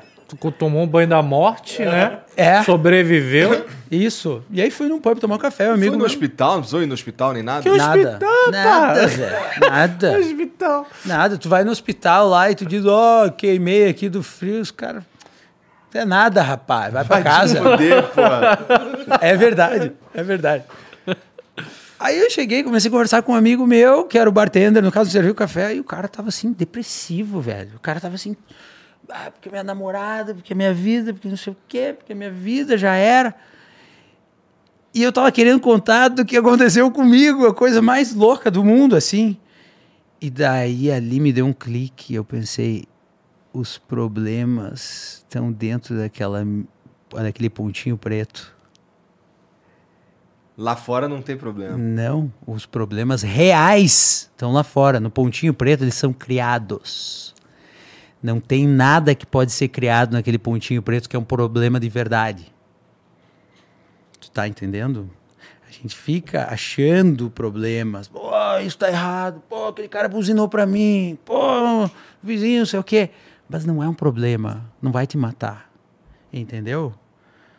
É, então a gente cria os problemas e eu comecei a entender que não ia dar nada. Qualquer coisa que eu fizesse dentro daquele pontinho preto não ia dar nada. Ah, o cara fala alguma coisa, vai a merda. Ah, não sei o que. é. Pff, Vai dar nada. Então as pessoas me perguntavam assim, ah, mas tu, pô, deu tudo errado aí, tu tá assim, tranquilo. De fazer o quê, velho? Vou chorar agora? Vou morrer? Vou me dar um tiro? Não. Entendeu? Não tem problema. E, e aí eu comecei a aprender que as coisas não tem problema, que o problema tá lá fora, o problema é o cara tá lá morrendo, lá congelando, vivo, ser comido vivo, vivo por um urso, sei lá. E daí tu começa a ter mais noção disso, que quanto mais tu se conecta com a natureza, mais tu vai chegando num estágio que tu vai dando importâncias para as coisas que, que valem na vida. E aí tu começa a congelar o tempo, que é vidrar o teu cérebro no que está acontecendo agora. E tu só consegue isso quando tu não tá na tua posição sentadinha ali, confortável. Quando tu tá realmente pensando, será que o chão vai rachar aqui? O mar tá mexendo. Cara, interessante. Entendeu? E quando tu tá olhando para baixo que tá derretendo, não tá? tu- tu- cada segundo vai se transformando em 10 segundos. Cada segundo vai se transformando em 2 minutos, porque tu- o teu cérebro está fervendo, né? E aí quando tu vive assim, passa um ano, tu pensa, meu Deus, passou o quê? 20 anos? Né? E aí veio aquele negócio, eu ligo meus amigos no Brasil, fazia, sei lá, na época, fazia 11 anos que eu estava fora. É, fora do Brasil, né? Fora do Brasil agora faz uns 14. E aí eu falando com meu amigo e ele me dizendo, pô, eu lembro que a gente fez um jantar aqui pra ti, foi viajar. Lembra do jantar? E foi assim, pô, parece que o quê? Faz dois anos que tu saiu? Eu falei, né, na real fazem 11 anos. Mas na minha cabeça parece que faz uns 5, 40, 50. Eu nem lembro. Eu não lembro do jantar. Eu não lembro do jantar. Não, não é que eu não lembro da comida que a gente comeu. Não lembro do jantar. Não porque eu não dei bola pro jantar. É porque tanta coisa fritou na minha cabeça e que eu tava acordado naquele momento que parece que eu vivi a cada um ano, eu vivi dez. Vivi oito, entendeu? Normalmente é o Entendi, contrário, né? Pra gente, tipo, Passa eu... rápido pra Passa caralho. rápido. Claro que passa rápido. Quando tu vê sexta-feira, quando vê Natal, quando vê Natal, É? vai lá pra ver. Vai lá, vai lá morar numa cabaninha lá que tu tem que pegar a tua água lá e tu tem que caçar a tua, a tua própria comida pra ver. Passa um ano lá. Passa o ano lá tu arrombado. vai ver, pô, um ano pra gente viver 20. Né? É porque é tensão 24 horas, né? Porque o teu cérebro não tá no automático. Quando tu acorda de manhã e tu sabe que tu vai desligar o teu despertador, tu vai escovar o teu dente, tu vai caminhar no mesmo caminho que tu caminhou todo dia, teu cérebro não ele, ele não É, tu faz tudo no automático. no automático porque ele, ele já não funciona mais. Algumas vezes eu já saí daqui pra ir pra casa dirigindo. E aí quando eu já tava chegando em casa, eu ficava, caralho, nossa, eu já dirigi até aqui. Eu vou pirando numas bagulho que assim. E aí quando tu vê, cara, já, já cheguei. É que Estranho. você você começa a fazer as coisas com o inconsciente. É tudo automático. É. Tudo automático. Qu- Quanto mais Caralho, velho isso vou. tá falando aí, cara, só me dá mais vontade de. Assim, é é que eu sei que amanhã já passou. Mas é uma vontade de, de, de, de Assiste, meu, assiste aí. meu canal que tu vai começar a se inteirar nessas ideias e de repente tu vai te inspirar a fazer alguma coisinha assim que te dê medo. Um pouquinho. Uma vez por semana. Entendeu? Uma vez por semana, pô, pega teu carro, vai até o limite, não sei o que, na floresta e tal. Bota teu carro lá e sai dar uma caminhadinha, uma caminhada assim, pra um lugar que tu nunca pisou. E liga o cronômetro.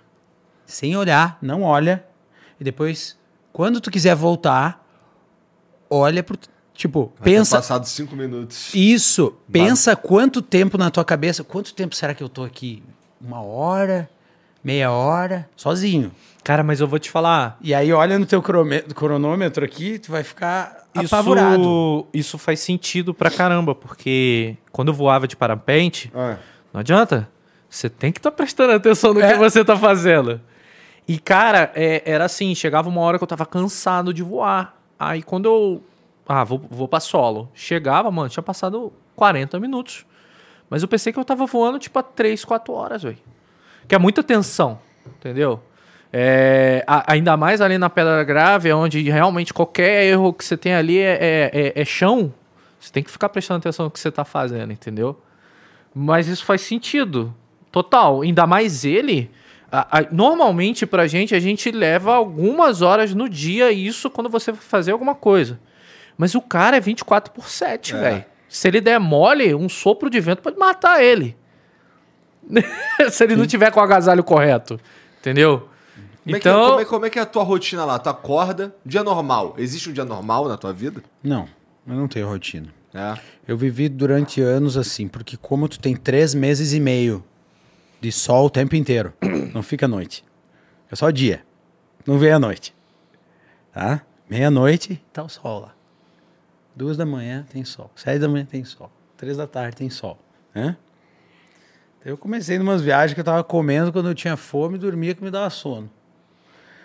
Minha mulher não gostava, porque eu não criava rotina com ela e tal, tá? Mas é, também são experiências, né? Que tu tem que, tem que tentar, né? Se tu não vai fazer essas coisas enquanto tu tá vivo, vai esperar morrer para fazer depois, não, tem que testar um pouco, né? De tudo. Então, eu não tinha mais rotina. Às vezes ficava acordado de madrugada, dormia durante o dia, fazia um monte de coisa assim. E a mesma coisa durante a noite. Quando começa a virar a noite, fica escuro o dia inteiro. É, Meio-dia é escuro. Noite, noite. Então eu nunca tive assim uma rotina e daí cada vez era tipo eu tinha um tipo de trabalho, né?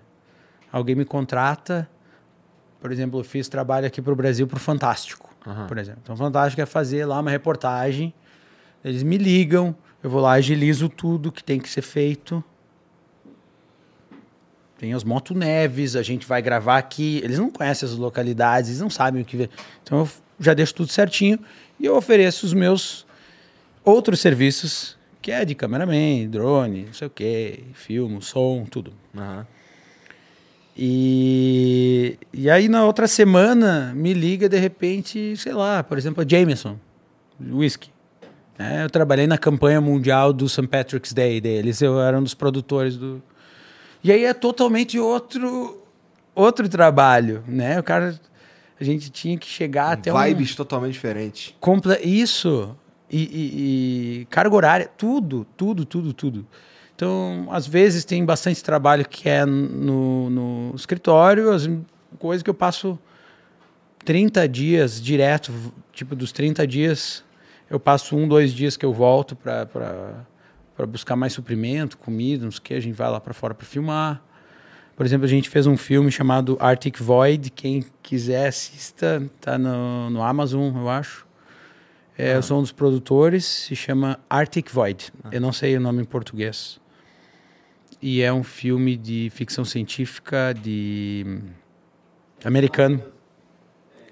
É, é Arctic Void em português, né? Tô curioso agora, vou dar uma olhadinha aqui, só pra pinar é um, aqui. É um, é um suspense psychological thriller. É um suspense psicológico, é isso? E, e a gente ficou, para vocês terem uma noção, na, numa cidade russa fantasma filmando, tá? Sem internet. Sem internet. Então a gente ficou lá no meio do nada, toda a equipe de cinema, coisa, filmando, filmando, filmando. E daí um dia deu um rolo lá e o, meu, o outro produtor americano, Grant, meu camarada, chegou para mim e falou: Chico, pá, a gente precisa de um negócio, a gente não tem internet, não tem como sair. Eu digo, cara, tem uma montanha lá não sei aonde, que se o cara chegar no topo, pega o sinal. Daí ele, não, não, eu vou. Peguei espingarda e fui sozinho lá pra uma aventura também, curti, né, cara? Eu Quanto eu tava de poder... saco cheio daquela porra Da- de toda câmera, aquela né? galera, é. Aqueles caras almofadinha do caralho. Vou lá, vou pegar minha arma e vou lá, foda-se. Isso, isso, é isso mesmo. Mas porra, mas como é que tu sabia? Tu, tu chutou que tinha Não, internet. não, não, eu já conheço a região lá, eu que fui o produtor que Tá, decidi que o filme tá, ia ser lá, tá. né? E aí eu sabia que tinha alguns pontos nas montanhas, no topo, porque daí não pega nenhuma outra montanha, passa reto o sinal. Pega sinal de telefone, não de internet. Aham. De telefone. Já ajuda bastante. É, Agora é. tem Starlink, né, mano? Starlink deve estar É, bombando lá. agora tem o Starlink, né? É, não, agora é, agora deve ser diferente, mas na época, cara, nem telefone, nada assim. Que época? Não, na época eu saí de lá, eu saí de, de Svalbard em 2019. Porra, então foi outro dia. 2020, 2020, cara. Quando, assim, no, no mês que começou a pandemia, eu, eu ia sair do mesmo jeito, nem não tem nada a ver com a pandemia. É, Starlink é de, é de agora, né, mano? Realmente não tinha outra solução mesmo, não. É. Ou, no caso, tem telefone por satélite, mas não é todo mundo Quando que anda começou com o Starlink? desse. Starlink eu acho que foi lançado agora, é, é, esse ano. Eu não, acho que foi ano passado. Eu acho. Não tenho muita certeza. Calma aí, a galera começou a receber, não foi esse ano, não? Que eu fiquei até zoando o Breno. Foi esse ano, é. É, foi isso mesmo. Começaram a entregar esse ano. Starlink. É. ah, e aquela época não tinha. contar- acaba de me contar sobre essa história de ir pra montanha lá. Foi, foi um rolezinho o quê? De duas horas, três horas? Isso, isso. Uma hora e meia, duas pra subir a montanha, mas cansa. Cansa, porque é íngreme, né? É, subiu uma montanha, né? É uma, é uma montanha, é. Tipo uns. Montanha de 600, 700 metros. Tu é esse cara até hoje, cara? Porra, vou subir aquela porra daquela montanha. Vou, Sim, sei lá, é. vou, vou me enfiar no gelo Sim, aqui, mas eu tô, cara, eu gosto mais de subir montanha com moto neve. Agora tô cansando, cara. Ponto neve, né, pai? Porra. Tô ficando velho. Tu acha mesmo que ele vai fazer que nem aquele cara com aquele negócio aqui com uma ponta assim? Não, não é nem disso que eu tô falando. Tô falando Mas de... eu faço. Mas você faz, né? Ô, Cara. agora com a Moto 9 vai como? Estilo rock balboa, mano. Não, com a moto neve, assim, é muito mais perigoso, né? É caro uma motoneve? É cerca de 20 mil dólares uma moto neve. É bom, em reais é caro. É, em reais é, É caro. caro, caro, bem caro. Mas é um instrumento de trabalho, né? É o Então único jeito ter. de se, de se locomover lá, Sim, sim. obviamente, né? É, onde eu moro agora é um parque nacional, um negócio que é extremamente proibido. Ah, E essa é uma das razões que eu vou me mudar de lá também. já? Três, dois anos e meio tá bom já, né? Eu queria experimentar, eu queria surfar. eu tô surfando, tipo, no gelo lá e coisa aí. E era uma coisa que eu queria ter essa experiência. E, eu- e as montanhas lá são, tipo, muito especiais, muito diferentes. São as montanhas mais antigas do mundo. Então, eu que, é um santuário esse lugar, eu queria morar lá. E eu sou um privilegiado por estar lá dois anos e meio. E o fato de ser um parque nacional enche, enche teu saco com o quê? Não poder andar de moto neve. Ah, entendeu?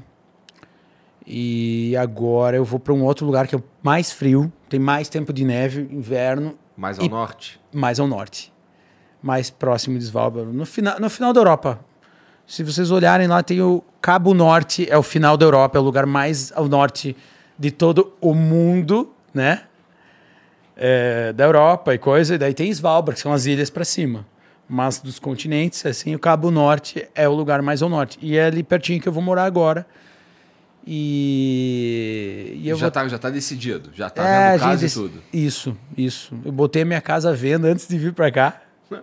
Botei a minha casa à venda e a gente vai comprar um terreno, vai começar a construir uma casa do zero. Então eu quero fazer algumas tá. coisas diferentes, assim. Eu quero morar num lugar mais para fora, quero ter uma pista para saltar com moto também. Parece maneiro. Nem vou perguntar se ele vai querer piscina. Caralho, parece maneiro. Parece... não É, pois é, tu adotou total esse modo de vida aí no gelo. Mas no fim das contas é meio que teu negócio, né? É difícil de abandonar por causa do teu, da tua empresa, eu imagino, né? Também. Também, mas é. Eu sou muito feliz fazendo. Eu O cara adoro. gosta, Eu mano, não tem como. Cara, eu. É que nem meus cães, assim, começa a nevar, começa a ficar tudo branco, felizão. Meu- meus cães saem pulando. Tem neve, assim, eles, eles ficam numa felicidade. É tipo, é instinto, assim, sabe? E quando neve fica tudo branco, eu piro, assim. Eu levo meus amigos lá, eles veem, assim, aquele brancão, aquelas montanhas gigantes. E a galera bem agasalhada, tranquilo. Cara, o cara adora. Tipo, é uma coisa assim. Quando derrete a neve, dá uma tristeza. É, o segredo, eu imagino que o segredo do frio, assim, além de tomar uns cuidados de, tipo, não cair na água e o caralho, é, você tá com o agasalho apropriado. E depois, se você tiver, é só curtir mesmo, né? Não tem Claro. passação de sufoco. Claro. Só, só vai passar sufoco se tu for despreparado, né? Os noruegueses falam isso o tempo inteiro. Não é tu, não é que tá frio, é tu que não colocou roupa certa. E não é nem roupa o suficiente, é a roupa certa. Então precisa de Mas 10. não chega nem a queimar o rosto, nada assim. Não, é assim. Pra quem não tá acostumado. Se chegar pelo- a 40 negativo, Sim. 30 com um pouquinho de vento, eu aconselho a tu colocar uma balaclava, né? Hum, Que daí não congela o teu nariz e tal. Mas abaixo de 30, assim, de 20, 20 graus negativos, não vai morrer, congelar a cara, não. Tipo, só se estiver ventando muito. é, o vento, né? É, daí tu não precisa de uma balaclava, balaclava é mais de boa. Aí se começar a ventar, tu fecha aqui. Agora, daí como chega 40, 40 e poucos, Não, aí é foda. Aí, é, tipo, é astronauta, né? Eu uso, tipo, um macacão, um capacete, com respirador, tudo fechado. Porque senão congela, tipo, o teu olho, né? Tudo. Congela tudo. Lá, Pede. lá nesse, nesse lugar que você tá morando agora, que você tá pra sair, é, coisas como supermercado, hospital, escola, caralho, essas coisas existem lá. São, é porque são 150 pessoas. Isso. É, é muito pouca gente, cara. É muito pouca gente. lá. Não tem nada. Não vou nem Assim, perguntar se tem iFood, brother. Ah. Tem nada. tem nada. Tem nada. Assim, é, o arquipélago inteiro são 15 mil pessoas. Esse é o arquipélago, né? Só que ele é bem espalhado. Para te cruzar o arquipélago são três horas de carro, mais ou menos. Então, o meu vilarejo, ele é isolado. São 150 pessoas. Eu tenho que pegar 30 quilômetros para ir no supermercado. E lá na cidade, supermercado é aquela que tem tudo, né? Tá. Então, se, eu- se eu tiver uma criança que, que mora no vilarejo e precisa estudar, é na outra cidade. Não, escola, ah, escola de primeiro grau e creche tem nessas pequenas. Tá. Na minha tem. Tá? Bem pequena. Agora, não tem hospital. só. Essa cidade grande, que é onde a gente vai buscar as coisas do supermercado, vai, né? Não tem, por exemplo, hospital. Tem um pronto-socorro. Sim. E daí, uma hora e meia da minha casa tem um hospital. E daí as pessoas toda hora me mandam, tá, mas e aí, se ficar doente, não tem hospital do lado da tua casa, vai morrer. Eu digo, é, realmente, vou deixar de viver. Eu vou, de- eu vou começar a pensar que eu vou ficar doente, então eu vou morar do lado do hospital, esperando o dia de que eu vou ficar. Tipo assim, acorda, velho. Será que as pessoas estão tão tão louca, institucionalizada, que tu só precisa de remédio, só precisa do hospital.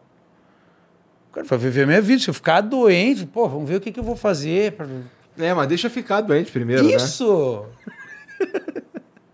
Deixa eu ficar doente, aí ele vai e resolve, pô. Não tem como ele pensar nisso agora. Tu, durante todo esse tempo, cara, morando pra lá, lá no Ártico, quantas vezes tu visitava o Brasil com frequência? Como eu tava viajando muito pra Antártida e fazendo produção e viajando, viajando, viajando. Ah. Antes do corona, eu tava viajando sim.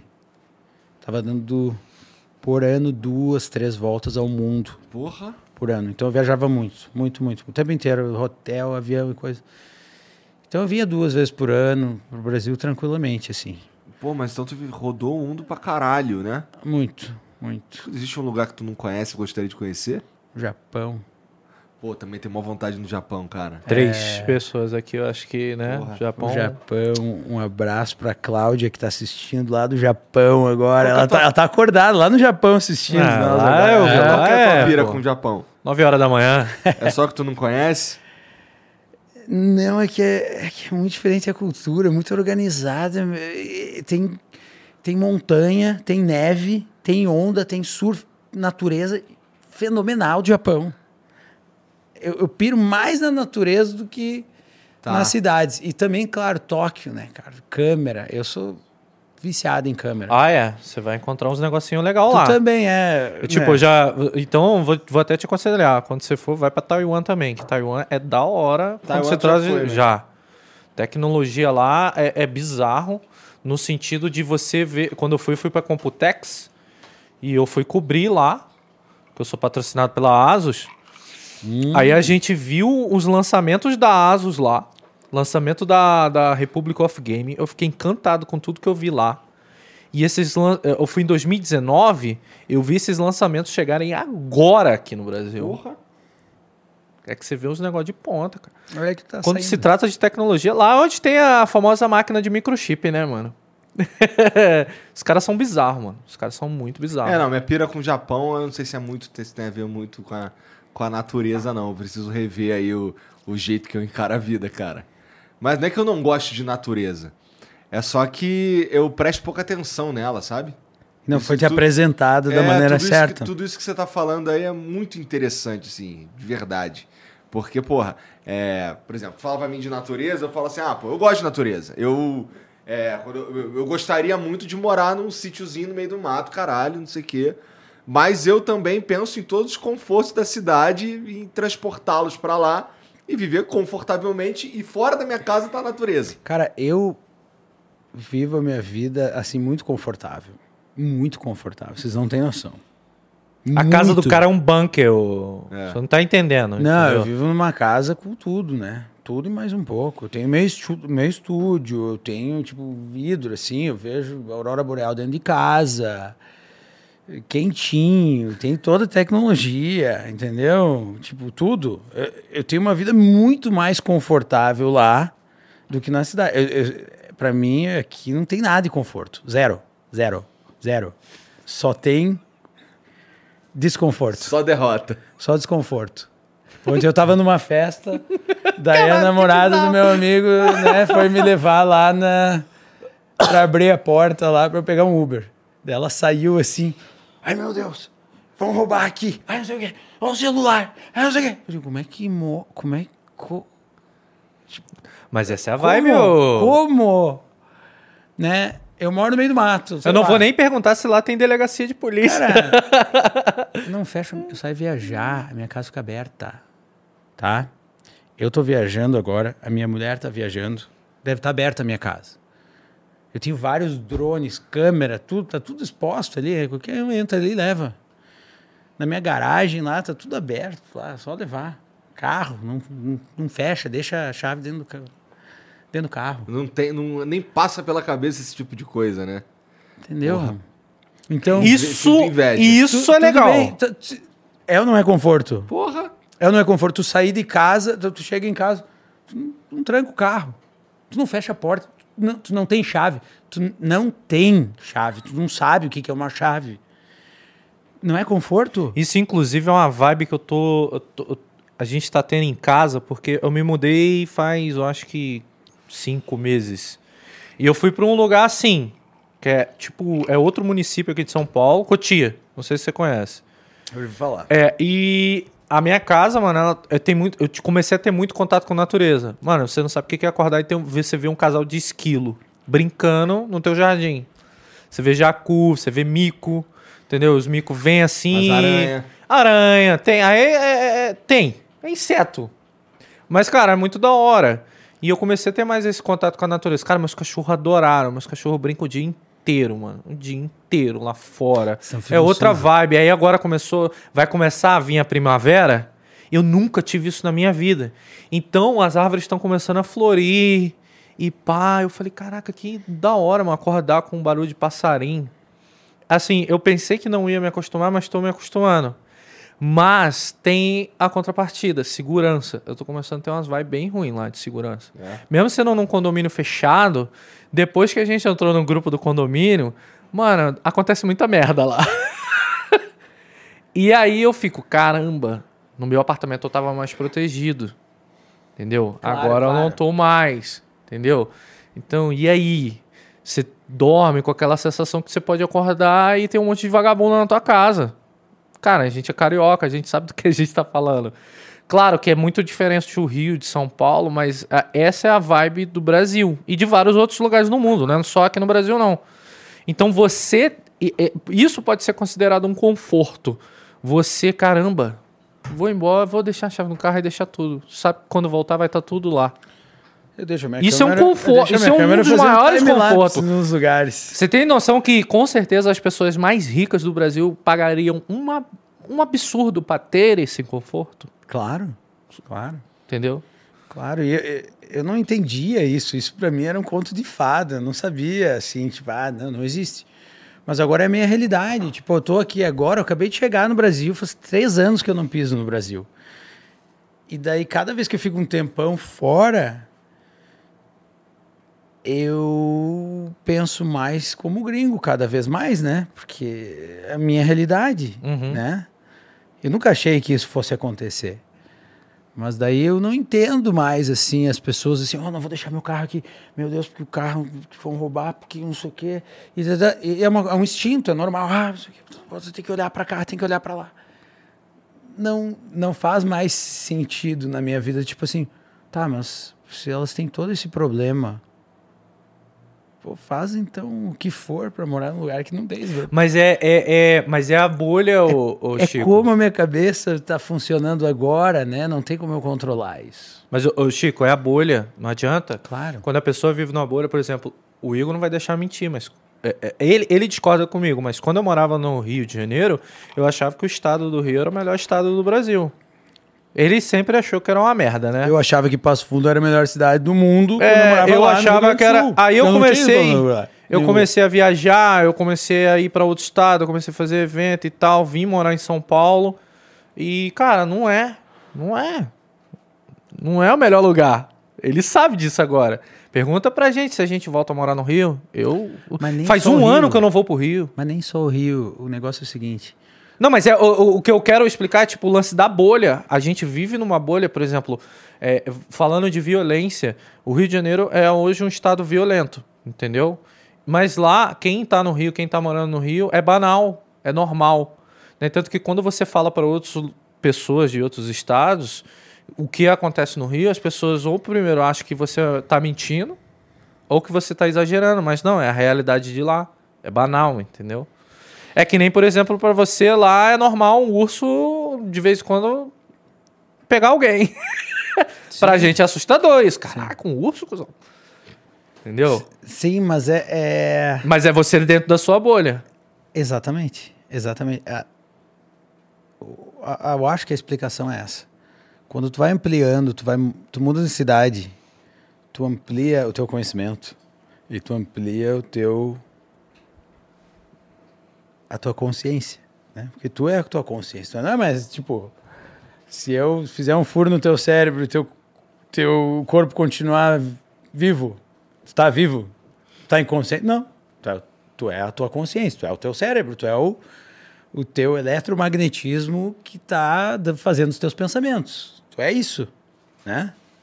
E Isso vai ampliando ao momento que tu vai conhecendo coisas novas. Tu vai ampliando o teu campo eletromagnético do cérebro quando tu vai aprendendo. Por isso que eu achava que a minha cidade do interior era a melhor do mundo. Não é que não é. Não é que é ruim a cidade. É porque eu não conhecia outra coisa. Eu, não achava o máximo. outra coisa.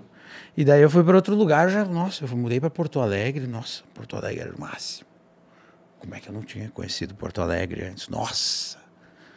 E daí eu saí de Porto Alegre e fui morar em São Paulo. Uau. Daí eu era comissário da TAC em São Paulo, eu achava o máximo.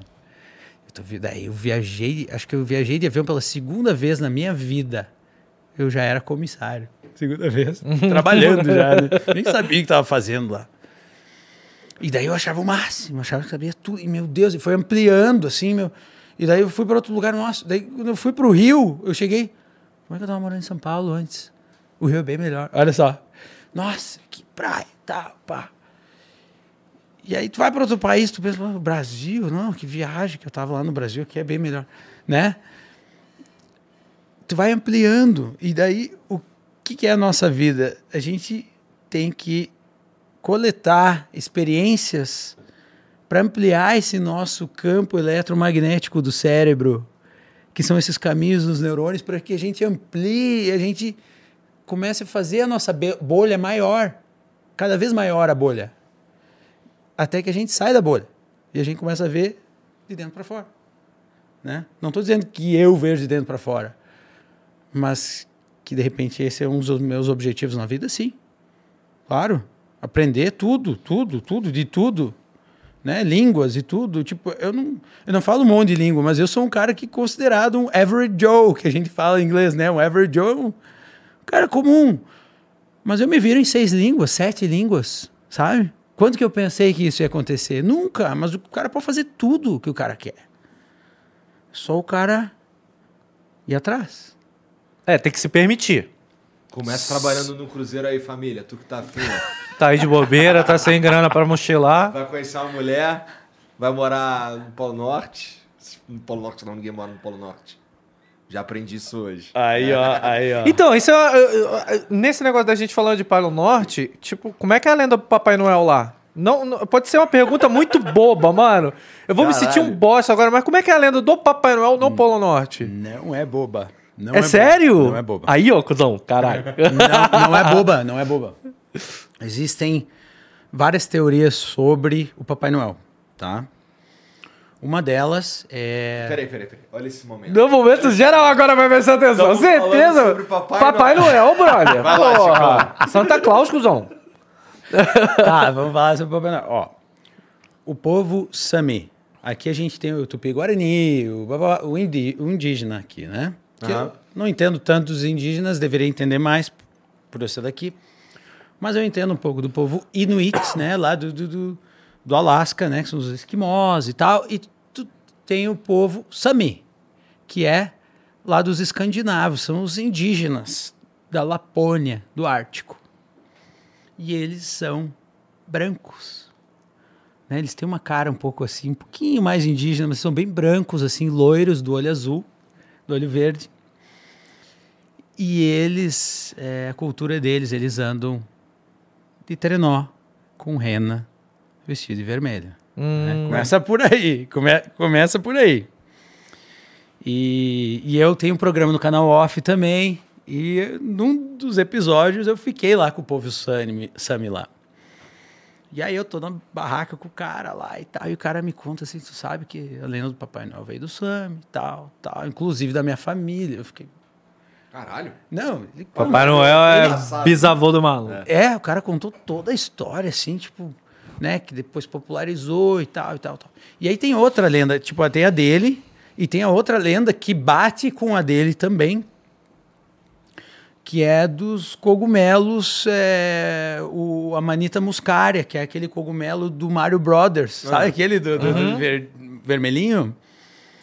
É, que, no caso, eles colhiam esse cogumelo em outubro, setembro, outubro, e como ele é um cogumelo com propriedades é, alucinógenas, eles deixavam esse cogumelo porque ele, se não é seco, ele é venenoso.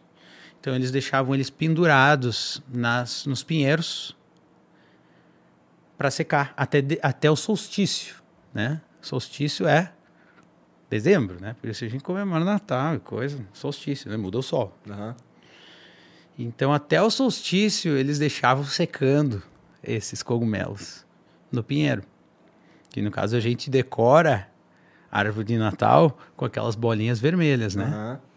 Os cogumelinhos pendurados ali. E a gente bota os presentes embaixo da árvore de Natal. E é ali onde eles crescem, né? Eles crescem vermelhinhos assim, né?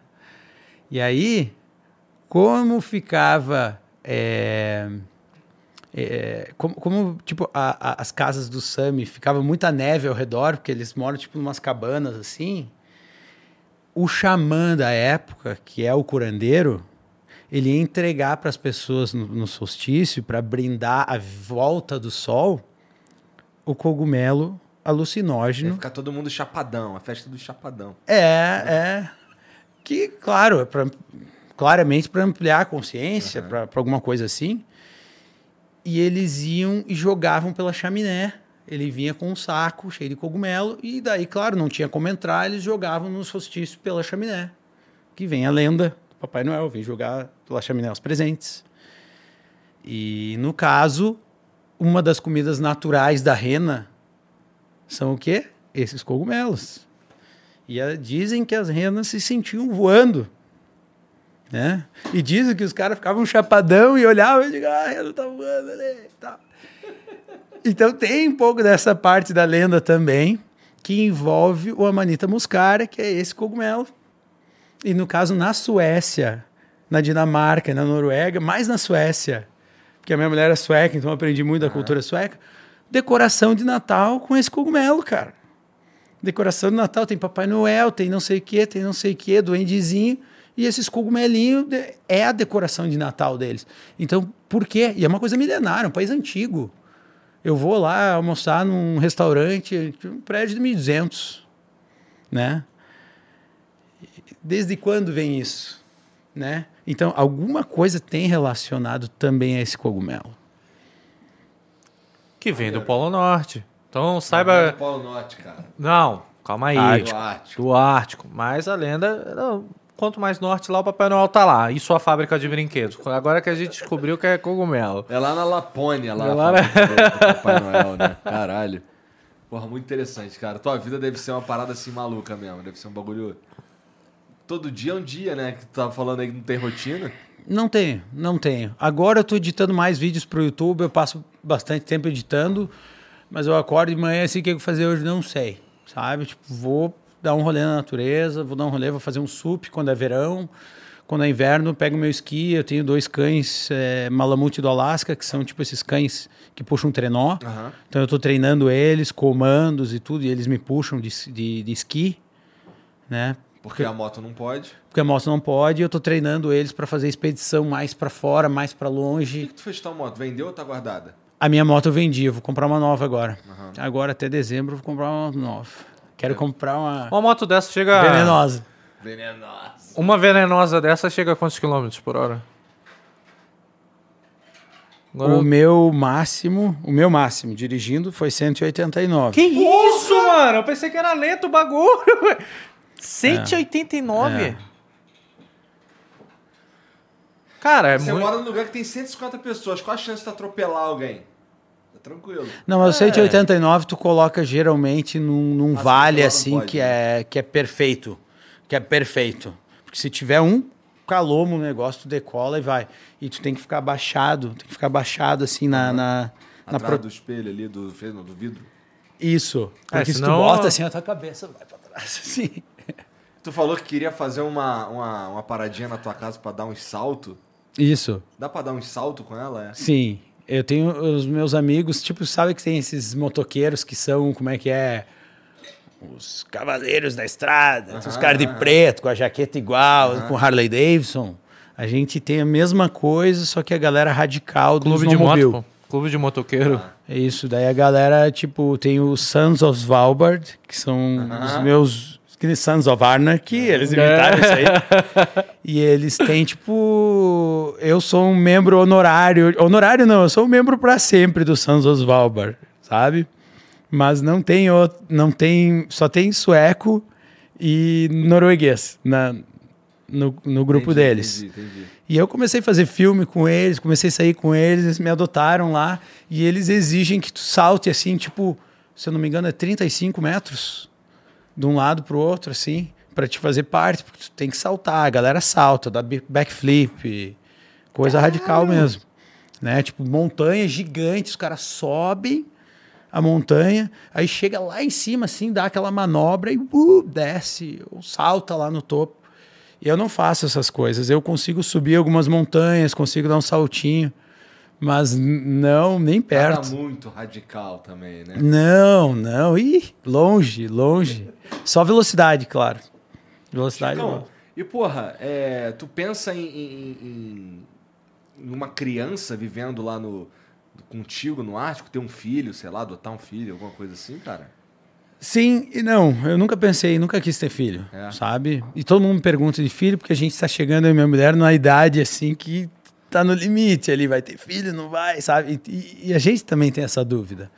Mas é bom lá para criar filho. é bom? É bom, é bom. A criança vive solta, feliz. Sai brincar, sai lá, vai tranquilo. Entendeu? Claro, por exemplo, Svalbard, ela sai tranquila dentro dos limites da cidade, né? Elas, as crianças não podem sair pro... Porque tem urso pra caralho. Isso, pode acontecer, né?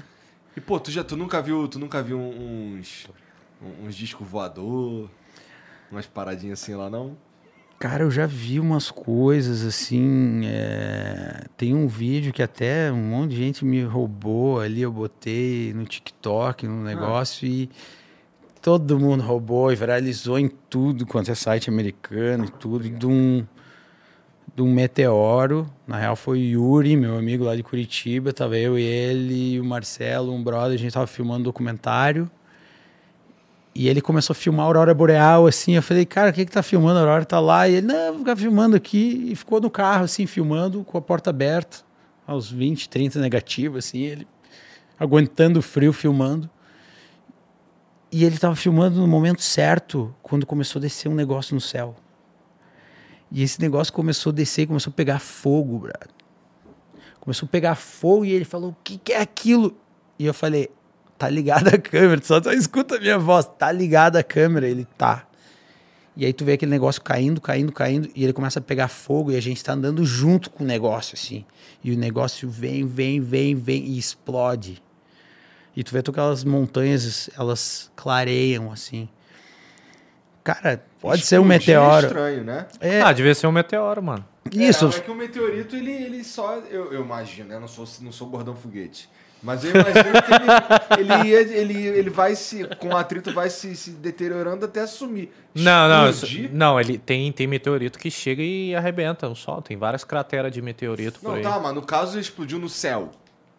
Aí explodiu no, céu? No céu. Assim, puf, no no céu. céu. Nossa, Então, aí não, não. Ele, ele- ele- Explodiu no ele céu. arrebenta Não, terra. a Que galera pode achar aqui no- nas minhas redes, vai no tô YouTube, curioso escreve agora. meteoro lá, tu vai ver direto. É uma coisa assim. Eu não sei o que, que é até agora. E tem 300 mil pro- os, ah, astrônomos profissionais no YouTube, né? Cada um acha que é uma coisa. Eu não sei o que, que é.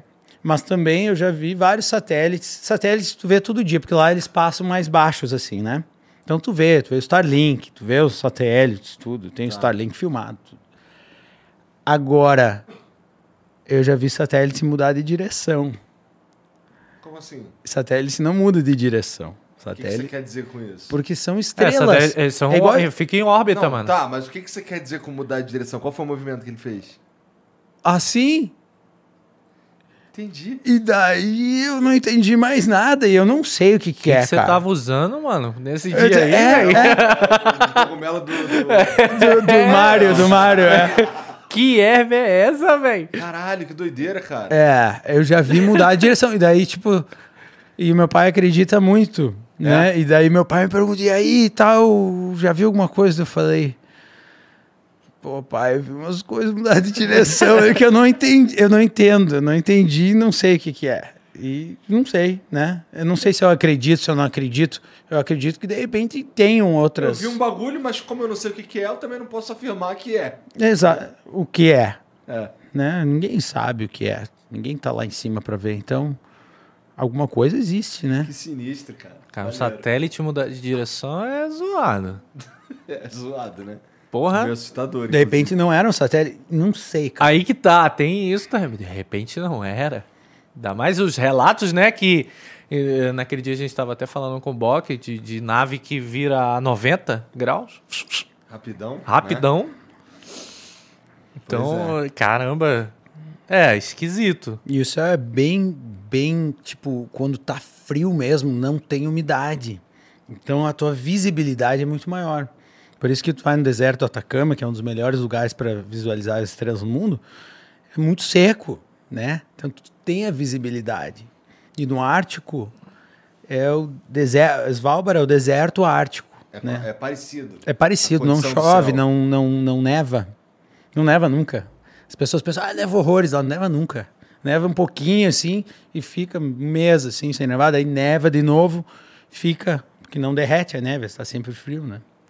Entendi. Então, já que, já que a gente entrou nesse assunto, eu vou até te perguntar. Deve aparecer muita gente querendo fazer expedição maluca lá atrás do Pé Grande, atrás do Abominável Homem das Neves. Vai falar que. Mano, com certeza tem os caras muito egocêntricos que vai atrás dessas paradas, velho. Eu duvido, cara. Ninguém é tão burro. Vai. Agora eu vou perguntar pro cara. Que ele tá lá todo dia. Deve aparecer cada coisa pra ele lá, mano. E aí? Aparece uns pedidos malucos assim? Uns pedidos bem loucos, assim. Ninguém é tão burro. Ah, tá. Pô, pé grande é pra chorar, né? Né, cara? É porque, cara, assim. Não. Beleza, tem gente que fica correndo atrás de OVNI que nem um louco aí, várias coisas acontecem. Mas pesquisador que vai pesquisar fóssil, alguma coisa assim, que vai atrás de alguma lenda, que vai atrás de alguma coisa assim. Pode ser assim que tenha. Pé tipo, grande a gente exagerou aqui, mas. Tem umas rochas lá em Svalbard que tem. é, tipo a pegada assim no dinossauro, assim, sabe? Tipo. Como se fosse lava antes e esse bicho gigante botou a pata assim e tem a pedra lá, assim. Então tem gente que vai atrás e eles acharam o maior dinossauro da Terra lá, o, a alçada inteira. Porra. É, um bicho anfíbio, assim. Metade da terra, metade do, do mar. Com uma boca gigante, assim, tipo um... Então tem muita gente que vai procurar coisa de dinossauro e tal, mas não pé grande, essas coisas. Aí é nunca vi. longe demais, né? É, é, é demais. Mas, Chicão, porra, é, é, pela tua empresa lá, sobre fazer esses filmes e tal, não sei o quê, qual foi o que tu fez que, que é mais maneiro? Ou qual que era o mais desafiador? Pô, cara, teve vários, é difícil. É porque tu tá fazendo isso há muito tempo já, né? Tempo, tempo. Eu comecei a fazer em 2012. Tem 10 anos. É, 10 anos. É. E você tá no Ártico há 11. Isso, isso, isso. Eu comecei a filmar é, um ano de, direto quando eu cheguei, né? E, e daí quando tu tem a câmera e quando as pessoas veem as tuas imagens, porque a minha história foi o seguinte: eu comecei numa trip com os amigos meus no meio da madrugada e a gente quase atropelou ursos, quatro ursos. Do nada, eu a cento e poucos por hora e meu amigo na garupa ficava me batendo, assim, me batendo, vai bater, vai bater, o quê? Vai bater o quê? Eu olhei pra frente, tinha urso, assim, quatro ursos, e eu tentei desviar deles, quase dei no meio. E daí ali eu consegui fazer umas imagens muito loucas ali. E ali deu, abriu para mim o mercado, assim, as pessoas, né, meio que viralizou, não tinha muito, era só Facebook mais naquela época. E foi por tudo a minha imagem e eu comecei a ganhar- receber muito trabalho, proposta de trabalho ali Pra filmar urso. para filmar tudo, tudo, porque não, de repente não tinha alguém com uma qualidade técnica e uma, um olho para filmar as coisas e que também queria aguentar, porque dói muito a mão, né, cara? Muito a mão. né? Porque tu usa, tu usa aquela luva inteira, que é o mittens, Ah. que a gente chama, que é vai aqui e vai aqui e tu, tu não pode usar nada embaixo, não uma luvinha embaixo, porque tu tem que deixar os teus dedos juntos, que um esquenta o outro. E assim tu não congela. E aí quando tu precisa fazer um negocinho na câmera aqui, tu tem que tirar aquilo ali.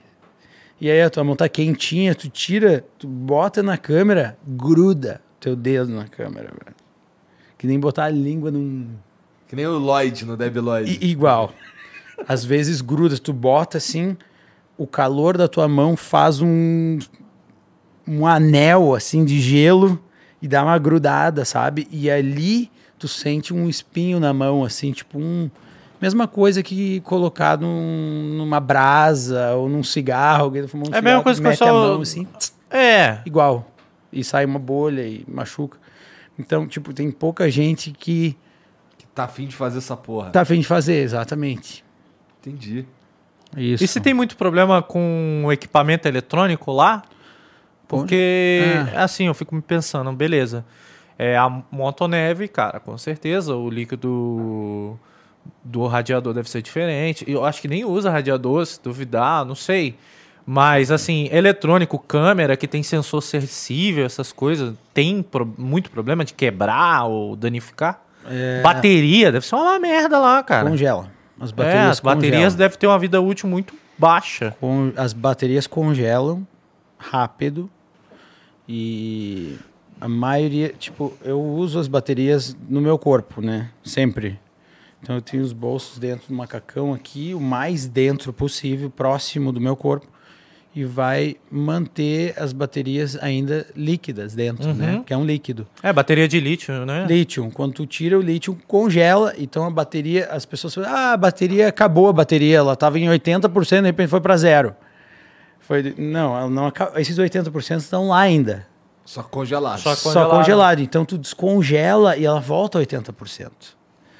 Né? Então eu desenvolvi as minhas técnicas de ter as baterias aqui e tal. Bateria debaixo do sovaco.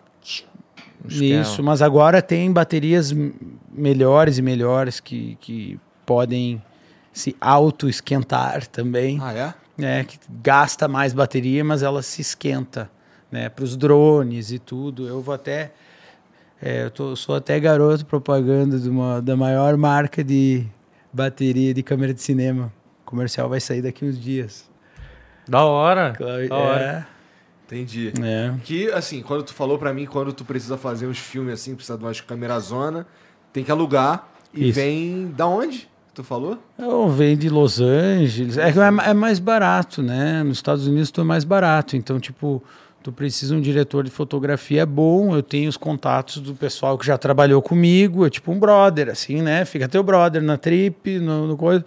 E aí tu diz assim, cara, se eu tiver um projeto aí, tu tá dentro? Tô dentro. Então, tu mantém contato. E daí tu liga para aquela pessoa, ó, veio um projeto assim, fazer um filme e tal. Daí tu começa, tu contra- contrata um diretor, tu contrata um diretor de fotografia, e, geralmente dos Estados Unidos tem, tem a mão de obra mais acessível nesse, nesse mercado, que trabalham melhor, os americanos são muito trabalhador, eles não arregam, eles trabalham muito, e eles têm, né, tipo, mais ah, é mais acessível para eles para alugar as últimas câmeras. Quando aparecem esses projetos aí, os caras te contratam pra executar o projeto.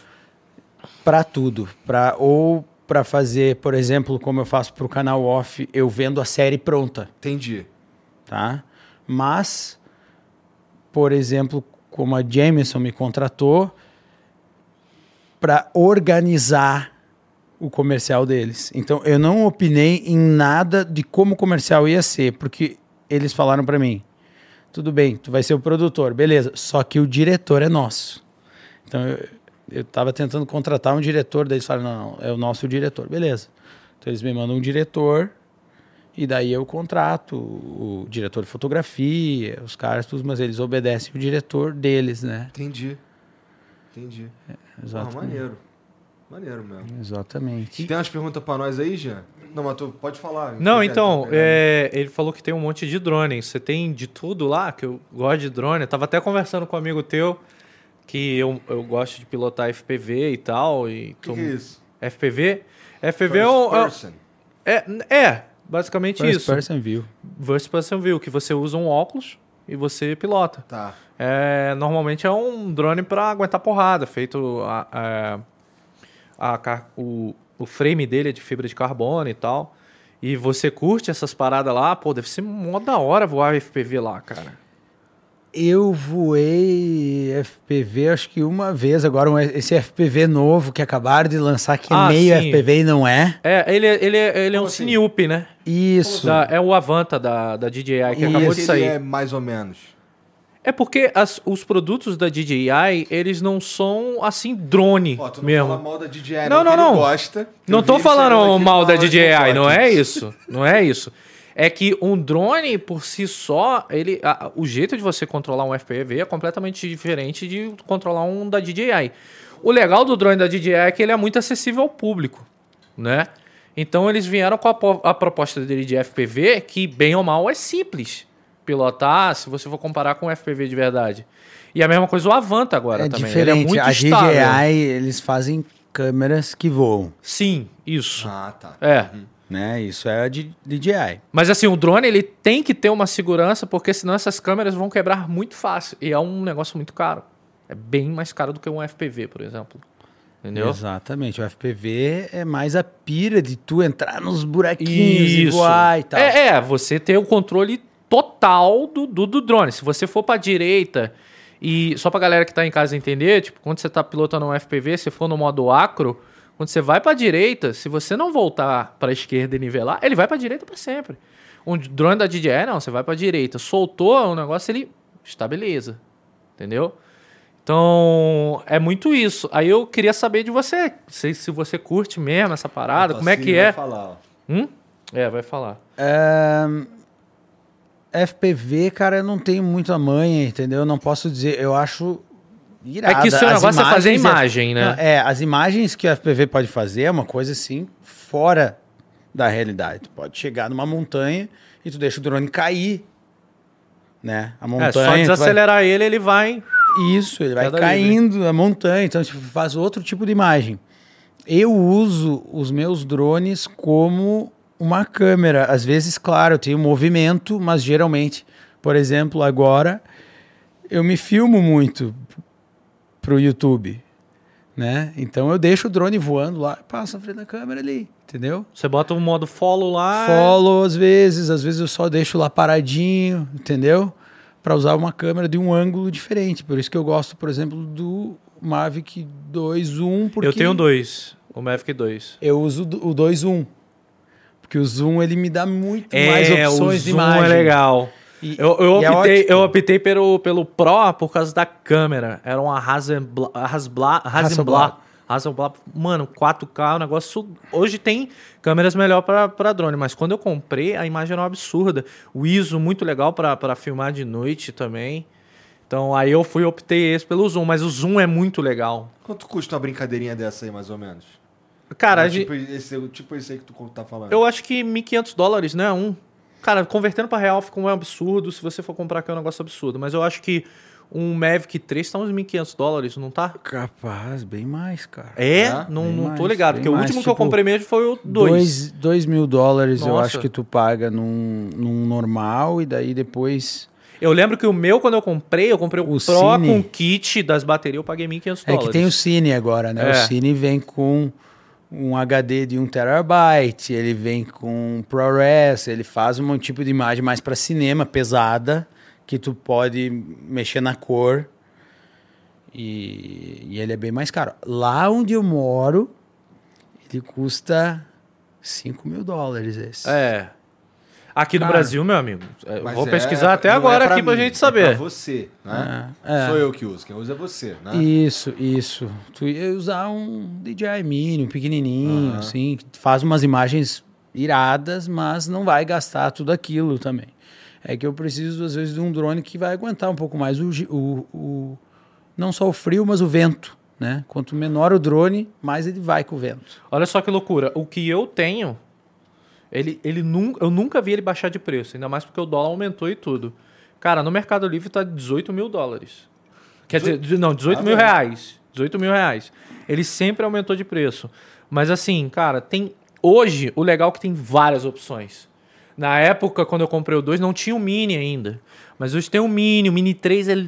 Mano, é muito legal o Mini Muito. 3, entendeu? Saiu o Avanta agora, que ele é como se fosse um Cine Up para você fazer várias imagens bem próximas de um FPV também. Então, quando se trata de drone, cara, hoje cada lançamento é uma tecnologia muito superior. Cara, nem fico falando dessa marca aí, porque eles não me patrocinam, não patrocinam o programa, não ninguém, né? O cara só gasta dinheiro com eles, tô cansado de gastar dinheiro várias- e não ganha nada. É, tem várias outras marcas. Mas, cara, é, pô, você tá lá, velho. Eu fiquei imaginando agora, porque você falou que é seco. Pô, é, é próximo, assim, você deve ver umas estrelas muito da hora, velho. Eu fico imaginando você fazer um time-lapse. É, é, é, tipo, porque, bem ou mal, a gente é, pro- é produtor de conteúdo também. Então, mas a gente faz. É uma vibe diferente, mas não deixa de ser produ- produtor de conteúdo. Mesma coisa. Então você fica imaginando, cara, um time-lapsezinho de uma câmera parada, cara, um movimento de estrela que você deve ter. É um negócio de louco. Muito louco, muito louco. E Sempre quando tu filmar estrela, fizer um timelapse das estrelas, a aurora vai aparecer na A frente. aurora vai aparecer na Porque frente. tá claro, se tiver claro, sem, sem nuvem, por É exemplo. isso. Se tiver sem nuvem, É, cara, cara, isso aí. Que coisa linda. Eu conheci isso aí no Cavaleiro do Zodíaco. É, na saga de Asgard, né? É. Não tem como. se, se tiver é, livre das nuvens, tu vai ver a aurora. É quase 100% que tu vai ver a aurora. Não importa a noite, não importa a atividade solar, sempre tem um pouquinho de aurora. Então tu faz um time-lapse que não tem nuvem, Tu vai pegar uma aurora. vai pegar uma aurora. E como é que é a forma da aurora? Tipo, o que que. O que, que... É o que dizem, né? Realmente, eu não tô lá para ver, né? É, No sol, diz que é o, é o sol, né? Então é o seguinte, o sol, ele joga... é, existem tempestades solares, né? É, explode o sol, aquela caldeirona explode e joga um plasma que vem em direção à Terra. E ali é, os elétrons se juntam e eles vêm para a Terra. Só que como a Terra tem um campo magnético gigante que protege a Terra, no caso disso, protege a Terra para entrar na Terra e para sair da Terra. Aham. Uhum. Ele bate ali e ele é, ele vem para os polos magnéticos, Sim. para o polo norte magnético e para o polo sul magnético. Essa é a entrada desses elétrons, desses gases do Sol. E cada gás é uma cor. né? Eu não sei exatamente qual gás, qual cor é, mas quando eles entram na atmosfera, eles meio que queimam com, ah, em contato com o oxigênio. E aí forma as cores. E é muito lindo, cara. É assim.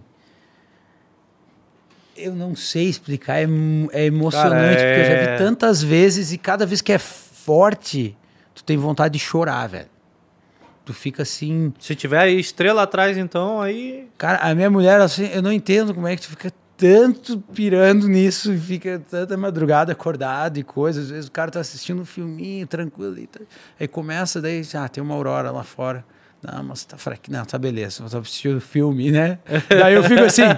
Daí começa a aumentar, começa, ó. Tá, vai, vai, vai. Eu pego e saio, cara, porque começa, começa a ficar rosa, roxo, verde e, e, e- e clareia as coisas ao redor, que nem um sol quase, quando chega a ficar muito forte. E a, a- ela também surge naqueles meses de, de escuridão? Ela também surge, sei lá, no meio da- tarde? Isso só dá pra ver no escuro. Sim. Mas ela, ela até nesses meses de escuridão, então, você tem uma chance multiplicada de ter uma aurora boreal foda. Isso, só nos meses de escu- escuridão tu pode ver. Quando começa a clarear, acabou. Sim, É que lá, quando meu ponto clareia, clareia 100%, sim, é. sim. Mas o meu ponto é, é, é assim, tipo, não tem um horário pra isso. Não, não, pode ser o meio-dia. Tá. Uma vez, eu nunca mais me esqueço, eu vi a aurora boreal no céu sem parar por uma semana.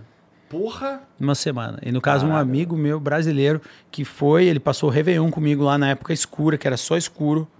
Ele foi pra lá, ele adorou e ele não viu a aurora. E ele não foi lá pra ver a aurora, ele foi lá pra fazer festa comigo, beber, andar de moto. viu a aurora? Não viu, tava só tempo ruim e tal, não viu nada. Deu azar. E aí no próximo ano, mas ele não foi com essa expectativa. Ele foi lá para curtir comigo. E no outro ano ele chamou um amigo dele, falou: "Pô, vamos para lá, eu gostei muito, e tal, vamos para lá". E eles foram naquele ano, os caras pegaram aurora no céu sete dias seguidos. Nos últimos dias a gente nem olhava mais. Só que, claro, depende da intensidade, né? Quando tem aquele negócio muito forte, não tem como tu não olhar, porque quase que assusta. É muito forte. Ilumina mesmo. Ilumina mesmo, ilumina as outras montanhas, assim, né? Porra, maneiro. Então, eu já tive uma vez, eu tava com um amigo que nunca tinha visto a aurora e eu prometi para ele, não, a gente vai ver, a gente vai ver. E a gente estava numa montanha que dá para chegar de carro até uma altura e a gente foi caminhando até o topo. E daí, cara, a gente ficou horas ali, eu tava cansado, já tava quase dormindo, assim. Eu falei, "Ah, acho que não vai rolar, e coisa ele, ô, começou a abrir, porque tava, tava nublado, a gente não conseguia ver o, o, o céu, não conseguia ver a estrela. E ele falou, "Ó, acho que tá abrindo ali um pouco. Eu digo, não, é, eu consigo ver estrela. Depois eu consigo ver um verdinho na estrela, começou a abrir assim, e aí começou a aumentar, aumentar, aumentar. E no lugar que a gente estava era tão escuro, a gente não via absolutamente nada, a gente só via a neve no chão, assim, e mais nada. E aí a aurora explodiu de uma maneira que a gente olhou para os lados, assim, e a gente começou a ver todas as montanhas, a gente viu onde a gente estava. A gente conseguiu ver as outras montanhas, assim, tudo clareou tudo, que nem dia, assim, ó. Refletido verde. E aí tu bate a foto, as montanhas ficam refletidas verde, assim. Caralho. É. Que inveja. Ainda bem que você olhou pro lado e tinha cara. a montanha, não tinha urso. Porra, que foda. Não precisa ter inveja, é só ir pra lá e ver, cara. Caralho. Tira uns foda. dias de férias lá e vai ver. E não é tão caro, tipo, pega uma passagem, tem um lugar pra ficar, um negócio. Dá pra ver. É, então, como é que é esse rolê? Onde é que desce? Qual o aeroporto? O que, que tem que pagar? Tem, que- o que, que tem que pegar pra chegar lá? Que eu acredito que Cara, pra chegar lá onde você tá, não, não deve descer É, quanto- avião grande. se tu- assim, se tu. Eu, eu não sei se isso é uma informação. é, eu, na verdade, eu não sei se, a- se- se essa é a pergunta correta. Mas é, a partir de quantos graus. Eu preciso estar no Ártico. Eu preciso estar no Ártico para ver uma, uma aurora boreal. Tu fala assim, é, lá pro teu lado, é, quantos graus ao norte eu preciso estar para começar a ver uma aurora boreal? Ou não é assim que funciona? é assim que funciona. É? Tu tem que ir pra internet e escrever oval aurora, tá? Tá. Mapa. E aí vai aparecer o mapa mundi ali com um oval assim certinho, um ovo, mostrando onde passa no norte do mundo, porque no sul é muito difícil de ver. Esquece. No sul é muito difícil. Lá no meio da Antártida, dizem, ah, dá não, vai ter gente falando aqui, ah, dá pra ver na Nova Zelândia. Não. Ver a aurora, tu tem que estar embaixo do oval, porque daí tu vê o movimento, tu vê aquela loucura que eu tô falando. Aham. Tu vê no horizonte, quando tá longe, tu vê um verdinho, um negócio que não mexe. Então tu tem que estar numa região certa. E o oval da aurora, ele passa em, em certos lugares no norte da Noruega, no norte da Finlândia, da Suécia, da Rússia. Tu tá bem localizado pra caralho. E isso, eu tô indo agora, onde eu vou morar agora, esse lugar que dá pra andar de moto, esse lugar que é, é uma terra Sami. Eu tenho muito amigo Sami, muito amigo indígena de lá. Muito amigo. E, e, e esse lugar que eu vou morar agora é a capital mundial da Aurora Boreal. É onde a Aurora Boreal foi descoberta e é o lugar mais constante da Aurora Boreal do mundo. Então, passa exatamente embaixo e lá o tempo fica aberto, lá o cara vê muita, aurora, mas muita aurora. Os locais, assim, nem, nem olham, assim, só quando explode mesmo. Assim, ah, legal. Eles não olham. Mano, É. e tu que, que, que tem esse contato com a natureza agora, você deve pirar mesmo, mano. É. É porque. É louco pensar que a gente vai morrer e vai ter umas paradas no mundo assim que existem e a gente não viu. É que, cara, assim, eu fico pensando, caramba, a gente tá numa era de tecnologia. Vou dar uma de Toguro agora. A gente tá numa era de tecnologia, a gente tá numa Não era da informação. E, pô, exploração espacial. E a galera quer saber o que, que tem lá fora. E é foguete. Cara, a gente tá esquecendo de olhar pra nossa Terra, velho. Pro nosso planeta. Tipo, tem muita coisa ainda pra descobrir aqui, velho. Tem muita coisa pra descobrir. Imagina lá as Um coisas que tem pra normal- descobrir que estão A congeladas. gente não chegou nem no, no fundo do mar. né? É, a gente nunca conseguiu chegar no fundo do mar, velho. E, e eu fico pensando, caramba, será que vamos tentar? Porque eu não vejo nenhum esforço, eu não vejo nada. Você falou lá sobre o, o- o gelo absoluto, né? Que é o gelo azul. Cara, tem coisa ali, velho. Ninguém Deixa nunca lá, resolveu. Quer quebrar o gelo? Não, não, não, não é deixar lá. Não é deixar lá. Mas, cara, vamos desenvolver uma tecnologia pra ver o que, que tem ali. Tem coisa pra descobrir lá Tem embaixo. coisa pra descobrir lá, velho. Não vou, não vou querer falar de Ratanambá aqui. Principalmente na Antártida. Principalmente É. na Antártida. Na É. Antártida, assim, a gente não sabe o que tem lá embaixo. A gente não sabe o que tem lá embaixo. Né? No acampamento base do Polo Sul, onde eu vou todo ano lá, tem é, crevasses, que são rachaduras nas geleiras, na geleira que a gente fica, porque é tudo geleira, né, na Antártida, é tudo geleira. Então, a gente está numa geleira que tem 700 metros Meu Deus. de espessura, tá? E daí, tipo, os caras, não, não, não pode andar nessa direção, não pode, porque a gente, eles têm foto de ultrassom de cima, e aí manda aquele ultrassom, volta a informação, então eles sabem onde estão as, as rachaduras, né? E... Se- é tem a chance de tu passar ali e se fuder, parar lá no fundo. Isso.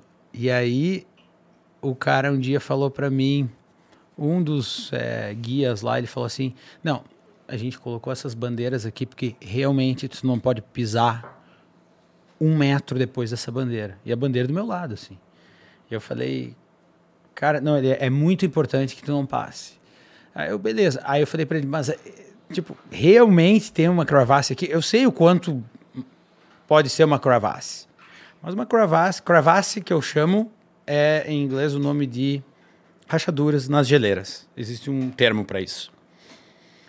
E aí ele puxou o iPhone dele, cara, e ele apertou play num vídeo e eles estão cavando gelo com uma retroescavadeira assim.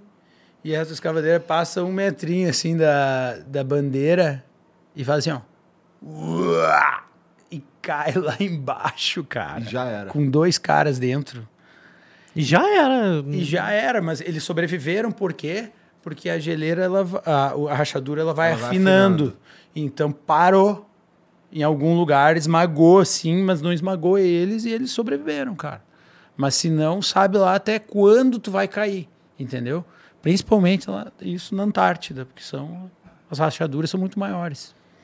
Brother, tem coisa lá, velho. Tu não sente essa É curiosidade, o não? centro da Terra, pô. Ah, velho. De- deve ter Aí vai a imaginação, lá é. embaixo de É, aí- 10 a mil anos atrás. solidão, dos Aí vai a imaginação de Júlio Verme e bora lá, né, mano? Mas assim, é, é, é Imaginação de quem? Júlio Verme, pô, que escreveu os contos de. Júlio Verme. É isso aí. E vai embora. Mas, mano, é. é- é- Mas é maluco, cara. É É encan- realmente dá pra gente parar pra pensar e... Não é maluco, eu acho encantador isso tudo, É. velho. Eu Muito acho. louco, pô, tem coisa lá, mano. É bem Se louco, Você né? pensar que. Beleza, será que eu vou viver até alguém descobrir? Porque não vai ser eu que vai descobrir essa porra. Deixa com o Chico. Deixa com o Chico é um o Chico não vai, o Chico não. Ah, você é curioso Muito. assim? Muito, muito, muito. Ixi, já tô até vendo. Eu, claro, cara, se tu puder ir num lugar que nunca ninguém foi, Pô, né? por que não? Por que entendeu? não? Isso é, isso é explorar de verdade, explorador, né? E eu me considero um explorador, porque tem certos lugares, por exemplo, no Polo Norte, que ninguém pisou porque o gelo está sempre movendo e se formando e reformando. E, e eu já andei de, de snowmobile lá, entendeu? Tipo, no Polo Norte, andando de moto neve, passando em cima de, de rachadura e buraco e tentando achar. Porque essas camadas de gelo, elas batem uma nas outras.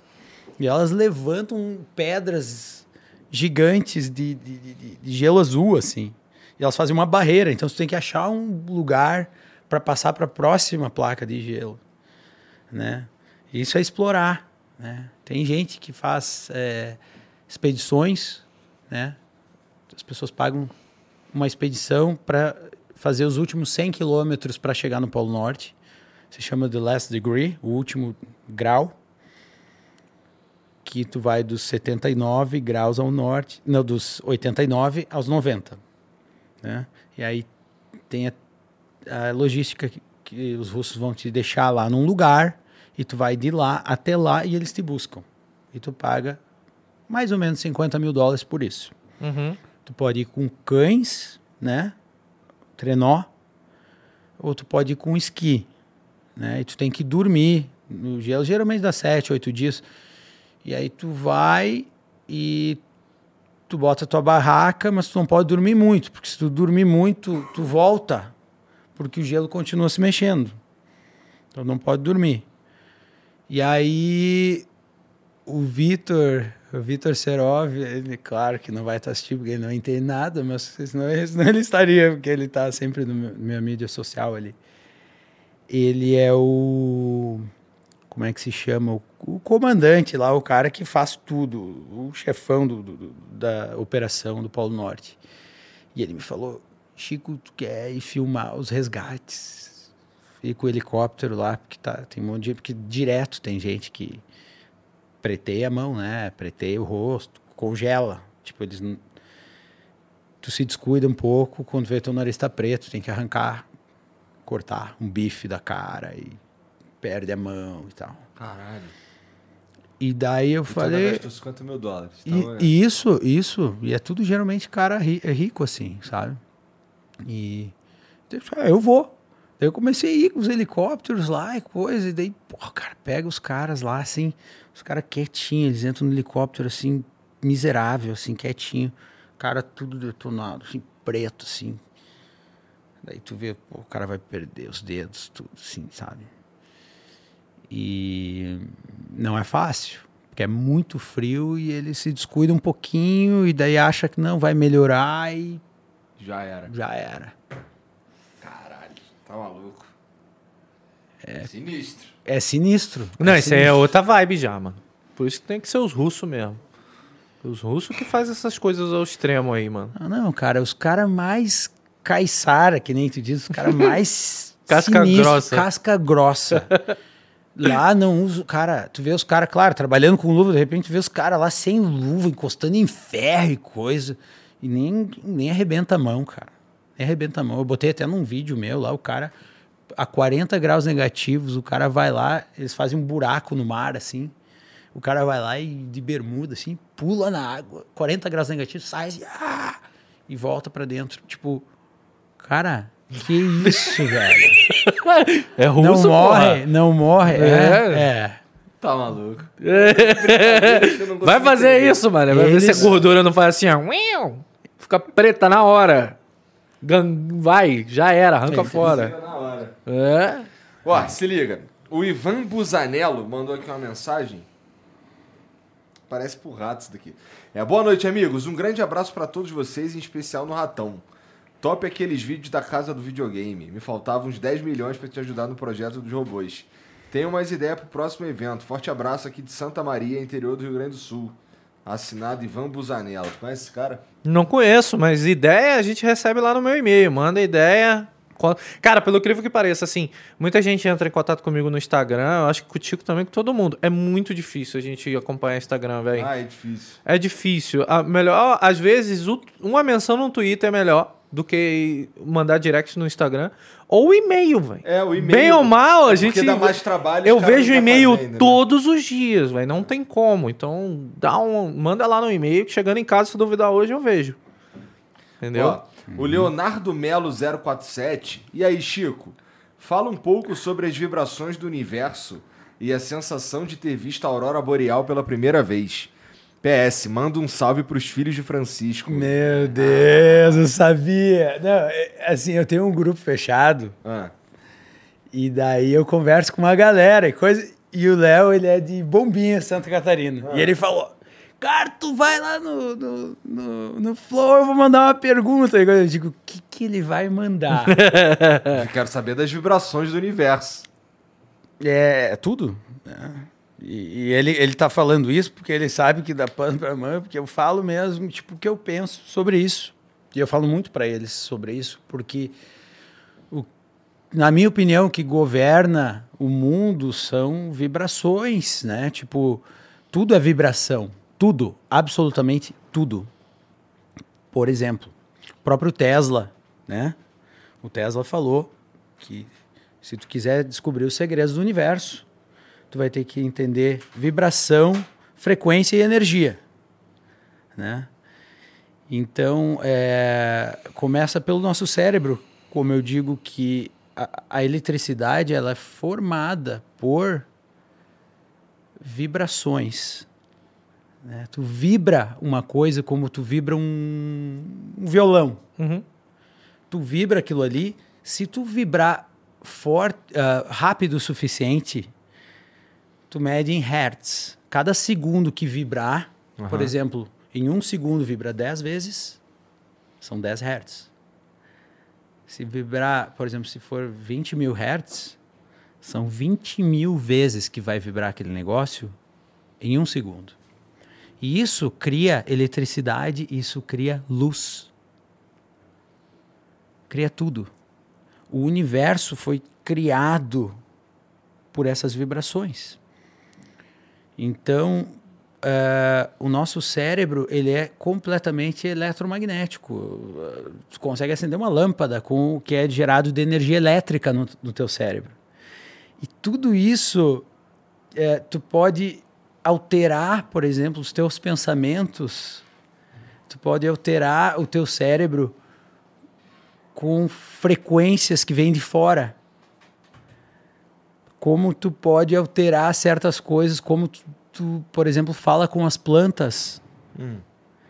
E tu está mandando vibrações para as plantas, porque todas as tuas células estão vibrando o tempo inteiro. Tudo vibra, tudo vibra. Todos os átomos têm um, um, um, uma certa frequência e ela cria energia.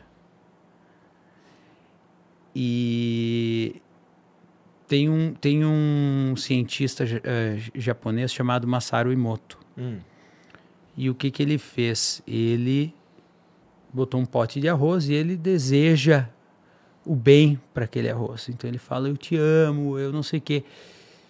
Eu já vi essa pesquisa já.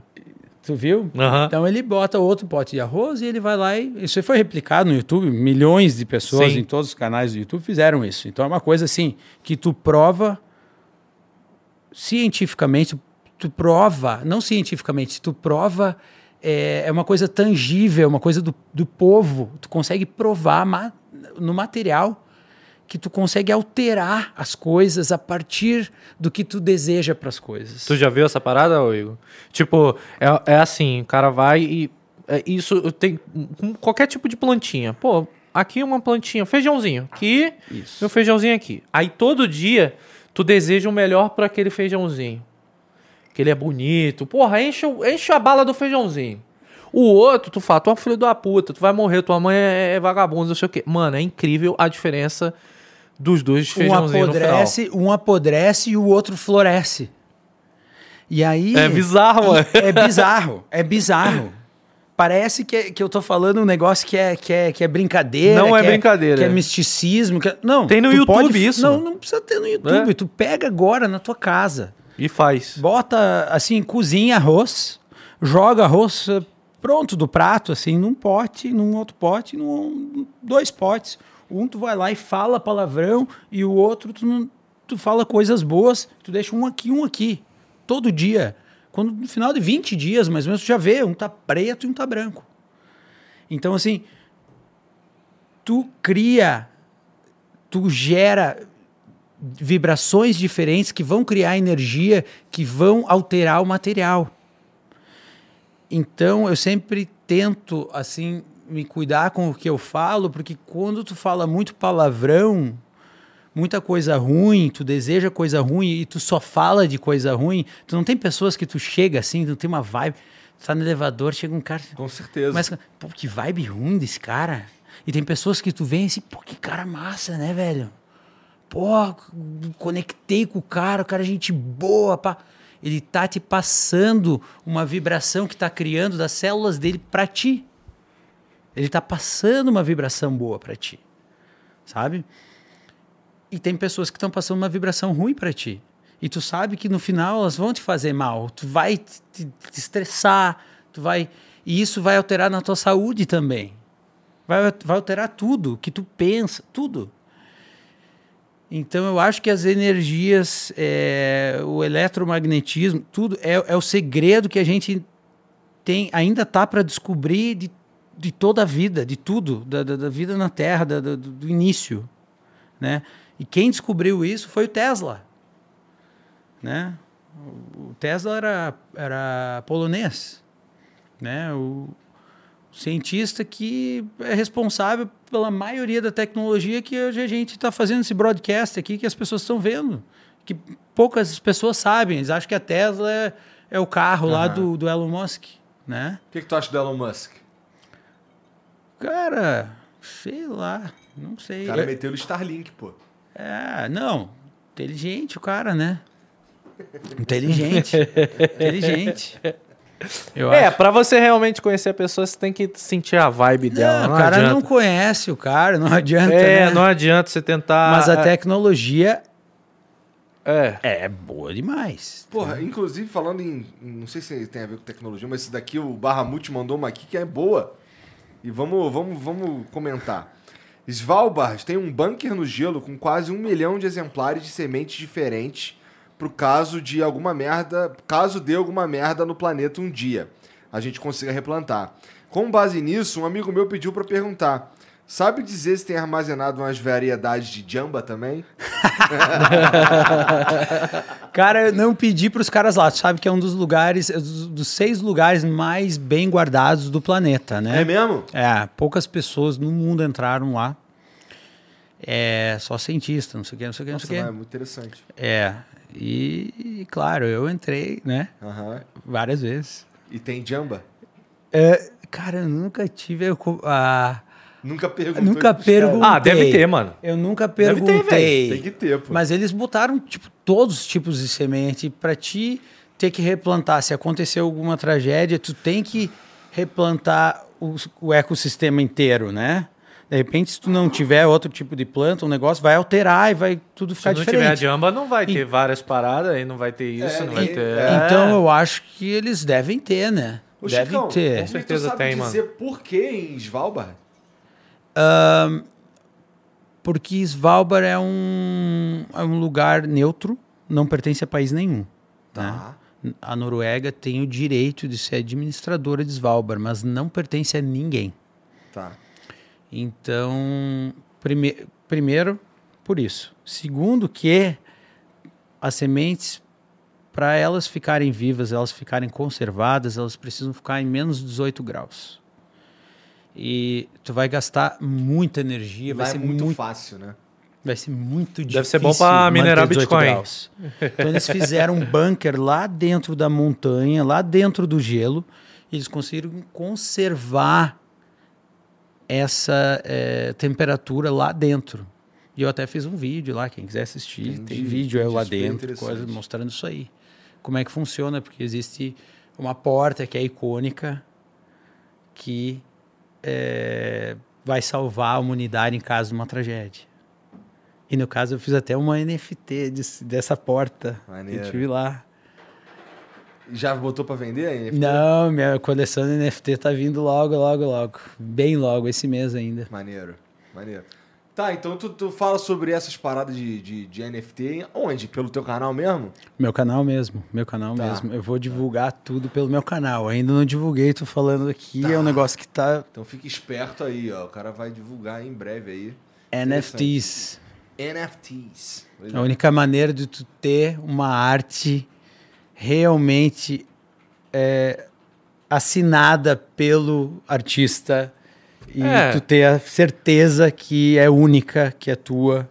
A NFT ela Então- serve para vários propósitos. Eu, por exemplo, eu tô eu peguei lá o o tablado da, da, da arena, como ela ficou destruída, normalmente a galera descarta. Porque eu tenho um- um- uma empresa de que faz eventos de batalha de robô. E do último evento, na é, depois do evento, a arena ficou toda destruída. Então eu peguei e levei para casa. Eu tô até fazendo isso. Ontem mesmo eu tava cortando ela toda. Eu cortei ela, vai dar mais ou menos uns 130, 150 pedaços. E eu vou vender, porque eu preciso de dinheiro pro próximo evento. Então a ideia é vender aquilo dali como a arte, porque ela foi, inclusive, o, o- a arte que foi feita é de um amigo meu, que é o Thiago Rossignoli. Então ele é um artista plástico e ele fez uma puta arte na arena. Então, bem ou mal, é a arte dele com pedaços destruídos da madeira. E onde é que entra a NFT nisso? A NFT, eu vou criar a NFT de cada parte e ela vai ser um certificado daquilo dali, porque ela é único. Então eu vou tirar foto daquilo tudo bonitinho. Então quem comprar vai ganhar a NFT. Não, não quer dizer que ele está comprando a NFT, mas ele vai ganhar a NFT como um certificado de que aquela obra é original.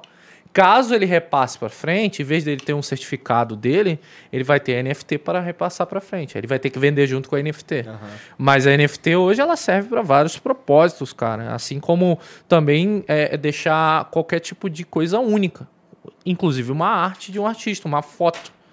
A gente sabe que o verdadeiro tá ali, ponto. Ele não é mais seu. Ele vai ser da, da pessoa que você Exatamente. vendeu ou dá, o que for, entendeu? Exatamente. Vai ter a tua assinatura e tal, mas aquilo ali não é mais seu. Isso, e principalmente, por exemplo, no Polo Norte, ele nunca é o mesmo. E ninguém vai no inverno no Polo Norte desde 2018, né? Então, eu tive lá em 2018, na última expedição pro Polo Norte. Aconteceu muita coisa. A gente não voltou mais lá por causa da guerra. Né? 2019 foi a guerra entre a Rússia e a, e a Ucrânia. Guerra não, o conflito entre os dois países. A gente não pôde ir porque tripulação russa, o avião era ucraniano, deu um monte de problema. Aí 2020 teve o corona, 2021 corona e agora guerra de novo. Guerra de então novo. ninguém foi para lá. Então, então ficou uma coisa muito, muito rara, rara, rara. As imagens e tudo de lá e eu tô é, vou oferecer para as pessoas terem um pedacinho do Polo Norte para elas, um lugar muito especial, como uma NFT para guardar para o resto da vida, como uma coisa rara, como uma figurinha, como um, né, um gibi tu- Aham. do primeiro aquele, só que não vai ter outras cópias, entendeu? Então isso é muito legal, eu acho. É da hora. Ó. Eu, eu curto. O Leonardo Melo 047 mandou aqui. Os filhos de Francisco fizeram uma vaquinha pra saber qual foi o teu maior sufoco no Ártico. Nossa, olha. Teve um maior do que esse de cair no lago, cara? Mas, o- no- mas calma aí, filhos Francisco é o quê? É um- É um grupo dele. É um, Ah! um grupo fechado que eu tenho, que a gente conversa e tal. Apoiadores do meu canal. Sim. E ali a gente troca ideia, e a gente se ajuda, entendeu? É é uma vibe bem legal esse grupo. E eu acho legal ele ficar mandando pergunta e tal. Eles fizeram uma vaquinha, porque outra galera queria saber também. Cara, eu já passei muito sufoco no Ártico, assim. É, eu passei um sufoco no mar, tá? É, a gente estava filmando, eu era o host de um programa americano. Eu, o meu sonho no início assim era ser apresentador de televisão nos Estados Unidos. Então apresentando o Ártico em inglês, né? E eu comecei isso fazendo com a Vice americana, lá de Nova York. Conheci o cara, tal, tal. E a gente fez um programa chamado Surviving the Arctic, sobrevivendo ao Ártico. E daí, pô, vamos lá filmar na geleira. Tudo bem. Fomos no verão, Parece tudo bem. tudo bem, tudo bem. Fomos lá filmar de barco na geleira. E o esquema era o seguinte: tinha que me filmar sendo jo- jogado no mar com um survival suit, com um macacão de sobrevivência dentro da água. E daí, cara, eu tava fazendo a produção, eu era o cara que tava dirigindo o barco, eu que tava tomando conta da segurança deles, tudo. E eu falei, galera, ó, a gente vai ancorar aqui e eu pulo no mar, vocês filmam o mais rápido possível. E tá tudo certo, tá tudo certo. E aí, eu, nesse episódio, eu explico como tu pode tentar sobreviver, porque se tu cai na água e o vento tá te levando, o vento vai acabar te levando para a geleira. E a geleira cai toda, ela é muito perigosa. Tu fica no verão, cai ali qualquer coisa de gelo. Isso foi antes nada, ou depois daquele episódio? Do episódio que você caiu e quase morreu. Isso aí. Isso foi depois. Depois, então já Depois. tinha uma experiência já, já. tinha experiência. Só que é outro tipo de experiência. Tu tá na É. água, né? No verão. mas tu tá no meio dos icebergs e tal. E eu, eu posso contar essa, depois eu quero contar mais uma. Tá. E aí, eu tô explicando que tu pode mexer o teu corpo assim, fazer o teu corpo uma vela. Que tu pode usar esse vento para desviar da geleira e tentar sair, né?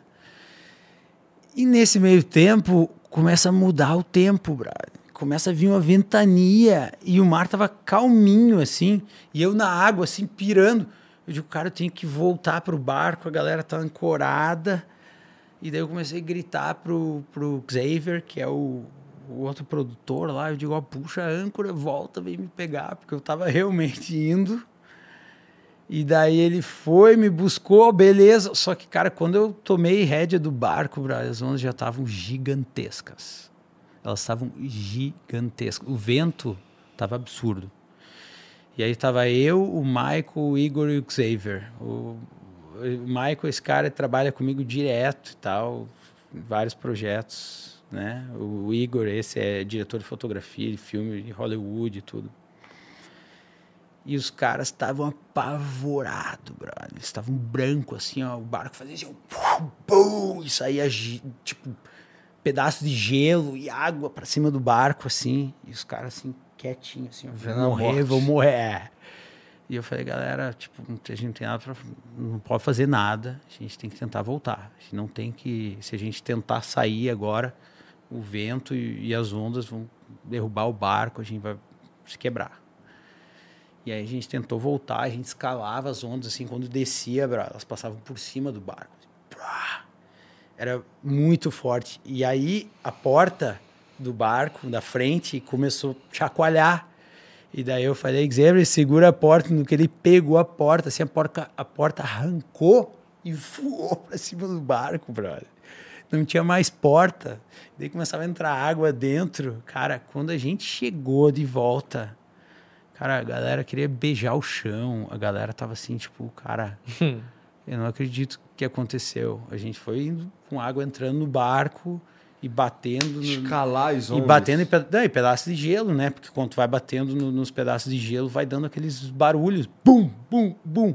E aí vai, é, vai batendo no alumínio, assim, vai te dando um.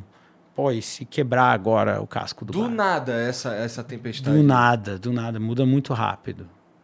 Que loucura, cara. E daí essa aconteceu outras, e tá no topo da montanha e do nada tu vê uma nuvem preta, assim, que nem o filme do Everest. Não sei se vocês viram, que é, uma, é um episódio real que aconteceu. Eles tinham uma janela para chegar no topo. E daí, de repente, vem uma tempestade e não deu tempo deles saírem de lá. Né? E a tempestade é muito forte, ela te joga lá de cima. E tu não vê mais nada. Quando entra essa nuvem, ela bate, tu não vê mais nada, tu não sabe o que que é para frente, o que que é para trás, só vê branco. Então, é, já aconteceu várias vezes de eu estar no topo da montanha e de repente ver vindo o negócio assim, oh, eu tenho que descer, tenho que descer. Aí eu pelo menos consigo sair do, do topo assim, mas aí quando tu começa a chegar um pouco na parte de baixo, fica, tu não vê mais nada, não vê mais nada. Só com o GPS, assim, para te se achar, porque tu não vê mais uma pegada, tu não sabe se é um penhasco, tu não vê mais nada. Tu tem que acreditar no teu GPS e seguir passo a passo o teu GPS. Então isso é uma outra situação que pode acontecer, que é normal, que o tempo muda, assim, e às vezes não estava na previsão do tempo aquilo. Caralho. Maneiro. É. Meio, meio sinistro. Tu já teve alguma experiência quase morte assim? Pior que Sou eu já, mano. pô. Eu já, velho. E, e- e teve uma que foi em O Manaus. tiro serve? É, com tiro serve, Ah, então vai. já, pô. Ah, tá. Mas teve uma em Manaus, cara, que eu fui, que a gente pegou uma tempestade e, mano, eu entrei numa crise de riso. Inclusive, eu gravei vídeo. Tempestade? Tenho, eu tenho um vídeo no meu canal. Tu tá achando graça da- do fato de morrer? Cara, assim, a eu não sei se na minha cabeça, porque na hora você, eu- na hora eu não tava acreditando que eu poderia morrer. Mas a, situação era muito perigosa. Porque, cara, começou uma tempestade, você vê como é que você começa a ver a porra do guia, começa desesperado. Os italianos que estavam junto com a gente tava, cara, gritando pra caralho e isso e aquilo. E começou a ficar de noite no meio do Rio Negro. Aí, tipo, vol- o cara com a lanterninha assim, coisava. Eu perguntei, mano, o que, que são essas paradas brilhando ali? Jacaré. É muita loucura, mano, que eu já passei na minha vida. E outra foi voando. Voando, eu quase bati de frente com um amigo meu, que a gente entrou na nuvem ao mesmo tempo. Ele vindo de um lado e eu do outro. Quando eu dei de cara com ele, eu puxei a vela, mas ali, se eu bato, nós dois tínhamos morrido. E, e era meu vizinho, mano. Puta que pariu. Não foi o desconhecido. Nessas horas é bom fazer o curso. Mas assim, experiência. curso é- também. é, experiência de É, parte tu morte é. Vou- Ah, não vou mais, mas eu fiz o curso, fiz 30 e poucos saltos. Sozinho, assim, no Ártico, voando e tal. Nossa, mano, deve ser uma loucura, velho. Tá, tá tudo gravado, isso aí tem os episódios no canal off lá, eu aprendendo, eu tenho medo da altura, né? Então a, a pira inteira do episódio é eu, eu tremendo assim, ah, não vou, não vou. É. Mas eu, mas eu fui, mas eu fui, cara, foi muito Nossa, agora eu, agora eu vi vantagem do rolê, hein? É, parece maneiro. né? Porra, deve ser do caralho, No Ártico mano, é mais voar. fácil voar, mais fácil, porque eu vim aqui pro Rio aqui. Mas e como é que consegui. fica lá, em questão de térmica, essas coisas? É- Exatamente, É. não tem muita térmica. Então tu vai descendo. Vai só. de- É o voo Vai. prego, o prego, normal. É, mas tu pode subir, né? Se tu pegar a térmica na- no edge da O montanha. lift. Ah, lift. sim, o lift. Daí tu dá o rolê aqui, vem no edgezinho aqui, levanta. Isso. Aí dá o rolê de novo, É o, voo, é o voo que a gente basicamente faz na Pedra da Gávea, que é de lift. É, mas eu fui na Pedra da Gávea, Só que é muito eu perigoso. Foi voar. inclusive quase lá que eu Cara, me acidentei. Eu achei que eu poderia voar lá e eu tava habilitado, assim. E eu fui com um amigo meu, o Daniel, e ele é instrutor lá, vive lá há muito tempo. E eu fui num voo duplo com ele. Eu disse: Não, eu vou testar, vou ver qual, qual que é. E, cara, começou a subir aquele negócio. Começou a subir, subir, subir. Eu não estou acostumado. Em Svalbard tu não tem isso aí, porque é frio, né? E daí começa a cair, tipo, tá tranquilo, vai e desce aqui. E outra, não tem árvore. Tu pousa em qualquer lugar, é só gelo. Lá, árvore pra caralho. Cara, árvore e tudo, e o negócio subia, subia, subia. Cara, como é que eu vou baixar esse negócio aqui agora? Cara, assim, eu aprendi a voar lá. Lá na, na Pedra Bonita. Tipo, a- é todo o curso que eu fiz foi lá. E lá é um dos lugares mais difíceis de você voar. Já começa pela rampa, que a rampa ela é muito pequenininha. Então você tem que fazer a decolagem de a, a- é, a modalidade alpino e não invertido. Invertido você sobe a vela, vira e corre. Como lá é pequenininho, você tem que estender a vela e sair correndo. Então, dependendo de. Cara, você tem que ter a certeza absoluta que tua vela tá bem esticadinha. Aí começa e o voo que a gente normalmente aprende é o voo prego que vai direto pra praia. Mas depois você vai aprendendo outras coisas, que é o voo de lift, que você fica na pedra da Gávea, indo e voltando. Por cima do túnel ali, indo e voltando, indo e voltando. Aí normalmente você pega atitude. Um dos voos que eu sempre tive o sonho de fazer e nunca consegui Cristo. é o Cristo. É o Cristo. Mano, é uma das Todo vibes mais da hora e não é assim, são poucas condições no ano. Normalmente é em novembro que você consegue um voo pro Cristo, que é justamente você sair e ir em direção à Rocinha, aí você vai, eu me esqueci o nome da pedra, mas logo em cima da pedra você vai pra lá, aí tem uma térmica, você vai pegando térmica. Aí você usa um aparelho chamado variômetro, que é justamente o, o, o- pi, pi, pi. o que faz o pipipipipi. O variômetro tem um. Cara, o variômetro que eu tenho, é- ele é muito da hora, porque ele consegue receber informação e ele te diz exatamente onde é que estão as térmicas para você ir e pegar. Ar quente. É, térmi- é isso daí. Ou você segue os urubu. No Ártico não deve ter urubu, mas no Rio tem pra caramba. Tem águia. Então tem você. águia. É, tem águia. Então, cara, é o esquema. Viu o urubu planando, vai pra lá que tu vai pegar uma térmica boa. E, cara, é muito da hora. Assim, eu tenho na minha cabeça até hoje um mapa de como ir pro Cristo. Era só a oportunidade mesmo que eu não tive. Porque você vai pra lá, aí você, por cima dessa montanha, você consegue atingir 1 km 300 de altitude, fazendo térmica.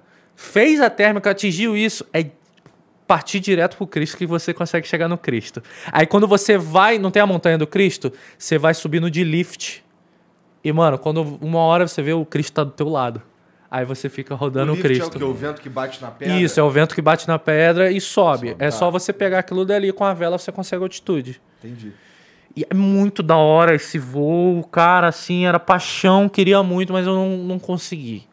Não deu. Tenho ainda vontade de fazer, mas provavelmente a probabilidade de eu estar no Rio, a probabilidade de São ser o poucas dia... pessoas no mundo que fizeram esse voo. Não, quem é, é rato, que tá lá todo dia, consegue fazer. Quem tá lá, quem vai pra São Conrado quase todos os dias e tal. E, tipo, nessa época do ano a galera já sabe. No entanto que, a, a- mano, a, a, a rampa fica cheia. Cheia, cheia de gente tentando fazer esse voo. Esse meu vizinho, que eu quase me acidentei com ele, hoje ele é instrutor.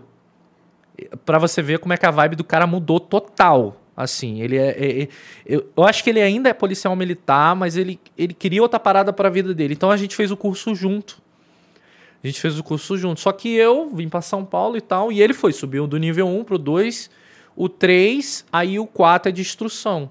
E ele já fez esse voo várias vezes pro Cris. Porque como sendo instrutor, o cara já manja pra caramba, velho.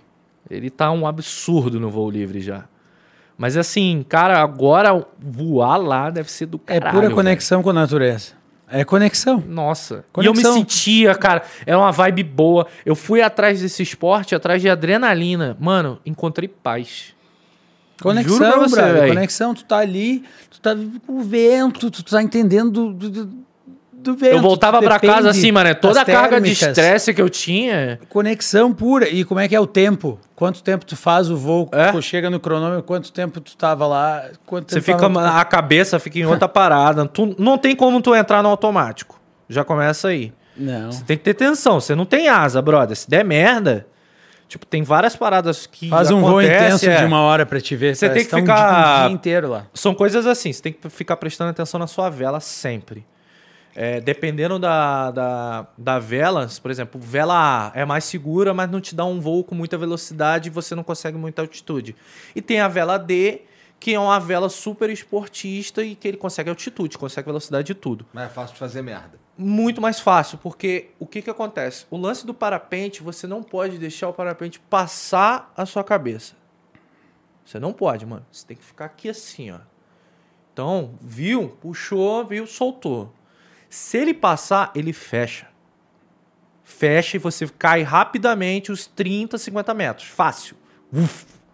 E ali, na, na- em São Conrado, você não tem margem para erro. Desceu isso daí, é árvore. Tanto que no curso, no próprio curso lá, você fala, se você for pro chão, procura uma árvore mais fofinha.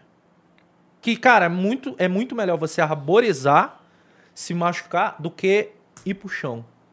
Entendeu? Ou ir pra pedra. É muito mais legal você ir pra árvore. Pra, pra- O bagulho é pegar uma árvore fofinha. uma árvore Legal. fofinha. É sério, mano, é sério. Lá em Valbard não tem essa Não porra, tem, não, não tem, não. era, Mas, é, pô. cara, deve ser um voo super tranquilo, porque é um voo prego. E, tipo, você. Provavelmente você deve decolar de uma montanha, né? E descer. É, só que quando tu não tem árvore, tu não tem uma referência. É, você deixou tu não cair. sabe é. o quanto longe tu tá do chão. É. Isso não aí deve sabe. ser. É, é uma viagem, é uma, Uma viagem. viagem. Então, tipo, eu ficava tentando imaginar o tamanho das, das... Será que aquela pedra lá embaixo é grande ou é pequena? Ou é... Entendeu? Maneiro. É, é, é uma loucura. Hum, As primeiras vezes que eu tava voando, assim, eu ficava pensando, cara, o que eu tô fazendo aqui? É só branco aqui, eu tô sozinho. As primeiras aqui. vezes que você voa sozinho, você quer chegar logo embaixo. Assim foi comigo, né? Cagaço. Porque você não tem experiência. Então, caraca, beleza, eu quero chegar embaixo pra chegar e viva eu refletir como é que foi meu voo. O meu primeiro voo foi o voo mais cagado do mundo, mano. Porque o meu instrutor botou o rádio aqui na mochila e ele botou. Só que quando eu decolei, brother, o rádio caiu e foi pro fundo da mochila, eu não escutava ele. Então eu fiz o voo cego sem instrução. E ele fica falando até no vídeo, direita, direita, e eu indo pra esquerda, bola não. Rumo à Rocinha, brother. e tá. Aí ele falou, aí ele já tinha me falado, beleza, prego, não tô escutando ele, cara. Aí eu peguei, fui assim, depois fui pra orla e desci. Eu falei, caraca. Aí chegou, ele tomei um esporro, eu falei, brother, eu não te escutava, não sabia o que fazer. Eu fui pela instrução que você falou pra eu fazer. Mas, é, cara, é muito legal, velho. É muito Ah, da não, hora, velho. Se bem que eu pulei, de, eu pulei de paraquedas já, né? Mas isso daí parece meio hardcore demais. Fora. Pô, Chicão, obrigado por vir aí, obrigado por vir trocar essa ideia comigo, cara. Eu que Pô, agradeço. curti pra caralho, cara. Aprendi. Até. Porque assim, é... saio muito menos ignorante sobre o Ártico hoje, cara. Obrigado mesmo, foi maneiro, eu curti que demais. Pô, agradeço. até do Papai Noel a gente agradeço. soube aí, velho. é. Tem o Papai Noel, né? É. O Papai Noel tem um. uma Mas, Chicão, fala aí as tuas redes sociais aí pra galera seguir. Aí, galera, é Chico Matos no Instagram. É Chico com dois Cs e dois T's. Isso, Chico com dois Cs, C-H-I-C-C-O, Matos com dois T's, Chico Matos. E no YouTube, Chico Matos, e no TikTok, Chico, Chico Matos. Matos. também. Esse Chico com dois Cs é numerologia, cara? Não, cara, era um e-mail que eu tentava fazer e não dava certo, e Só daí eu botei dois C, certo. deu certo e ficou, cara. Aí todo mundo, ô, tu tá tentando fazer um negócio. E, Não, não, foi o e-mail mesmo, ficou assim. É, bom. Todo mundo tem um e-mail do qual se, se envergonha. Eu tenho um. Eu tenho um. Eu tenho um e-mail que é o Iguinho. Iguinho. É. Que eu fiz em 2004. Porque Igor não dava nenhuma das paradas que eu tentava Iguinho. dar. Aí eu botei Iguinho. Iguinho. É. Tem que ter vergonha. É, mesmo. não, não uso. Não uso. Na verdade, é, eu tenho outros e-mails. Que assim, muitas contas minhas estão vinculadas nesse, nesse, nesse- Que não é exatamente iguinho, tem umas firulas ali que pioram, mas é porque eu tenho medo de vagabundo ficar querendo sacanear. Mas tem, tem, um, tem umas. É, vários, algumas outras contas é, mandam. Recebem um e-mail, já direciona pra ele, pra eu poder. Tá ligado? É. Bom, foda-se. É, É, cara, aí. briga. O que, é, Jean? É, foda-se. É porque eu quis passar vergonha em público.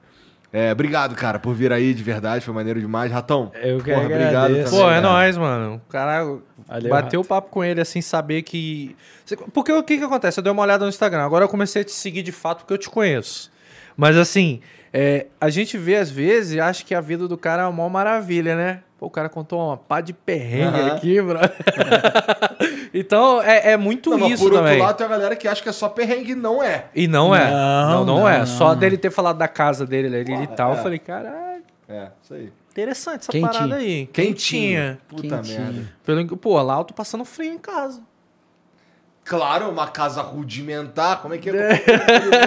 é... Puta, esqueci. Primitivo. Primitiva. Uma casa primitiva. Primitiva. Ah, tá dando molinha aí, Ratão. Nossa, os caras ficam andando de camisa em casa. Aonde? Ah, no Ártico. Como É assim? verdade. Então a galera não vive em glue. É. Pô, tem tecnologia lá. O cara vê satélite, pô. É, é. Quer, quer um negocinho melhor do que esse? A Aurora Boreal é todo dia, durante um período. Durante o período. Mas, pô, obrigado mesmo, obrigado os dois. E vocês que assistiram aí, não esquece de seguir o Chico e o Rato, tá tudo aqui na descrição, tá bom? Ou no comentário fixado. E se inscreve aí, dá o like também. A gente se vê amanhã, tá bom? Beijo pra vocês.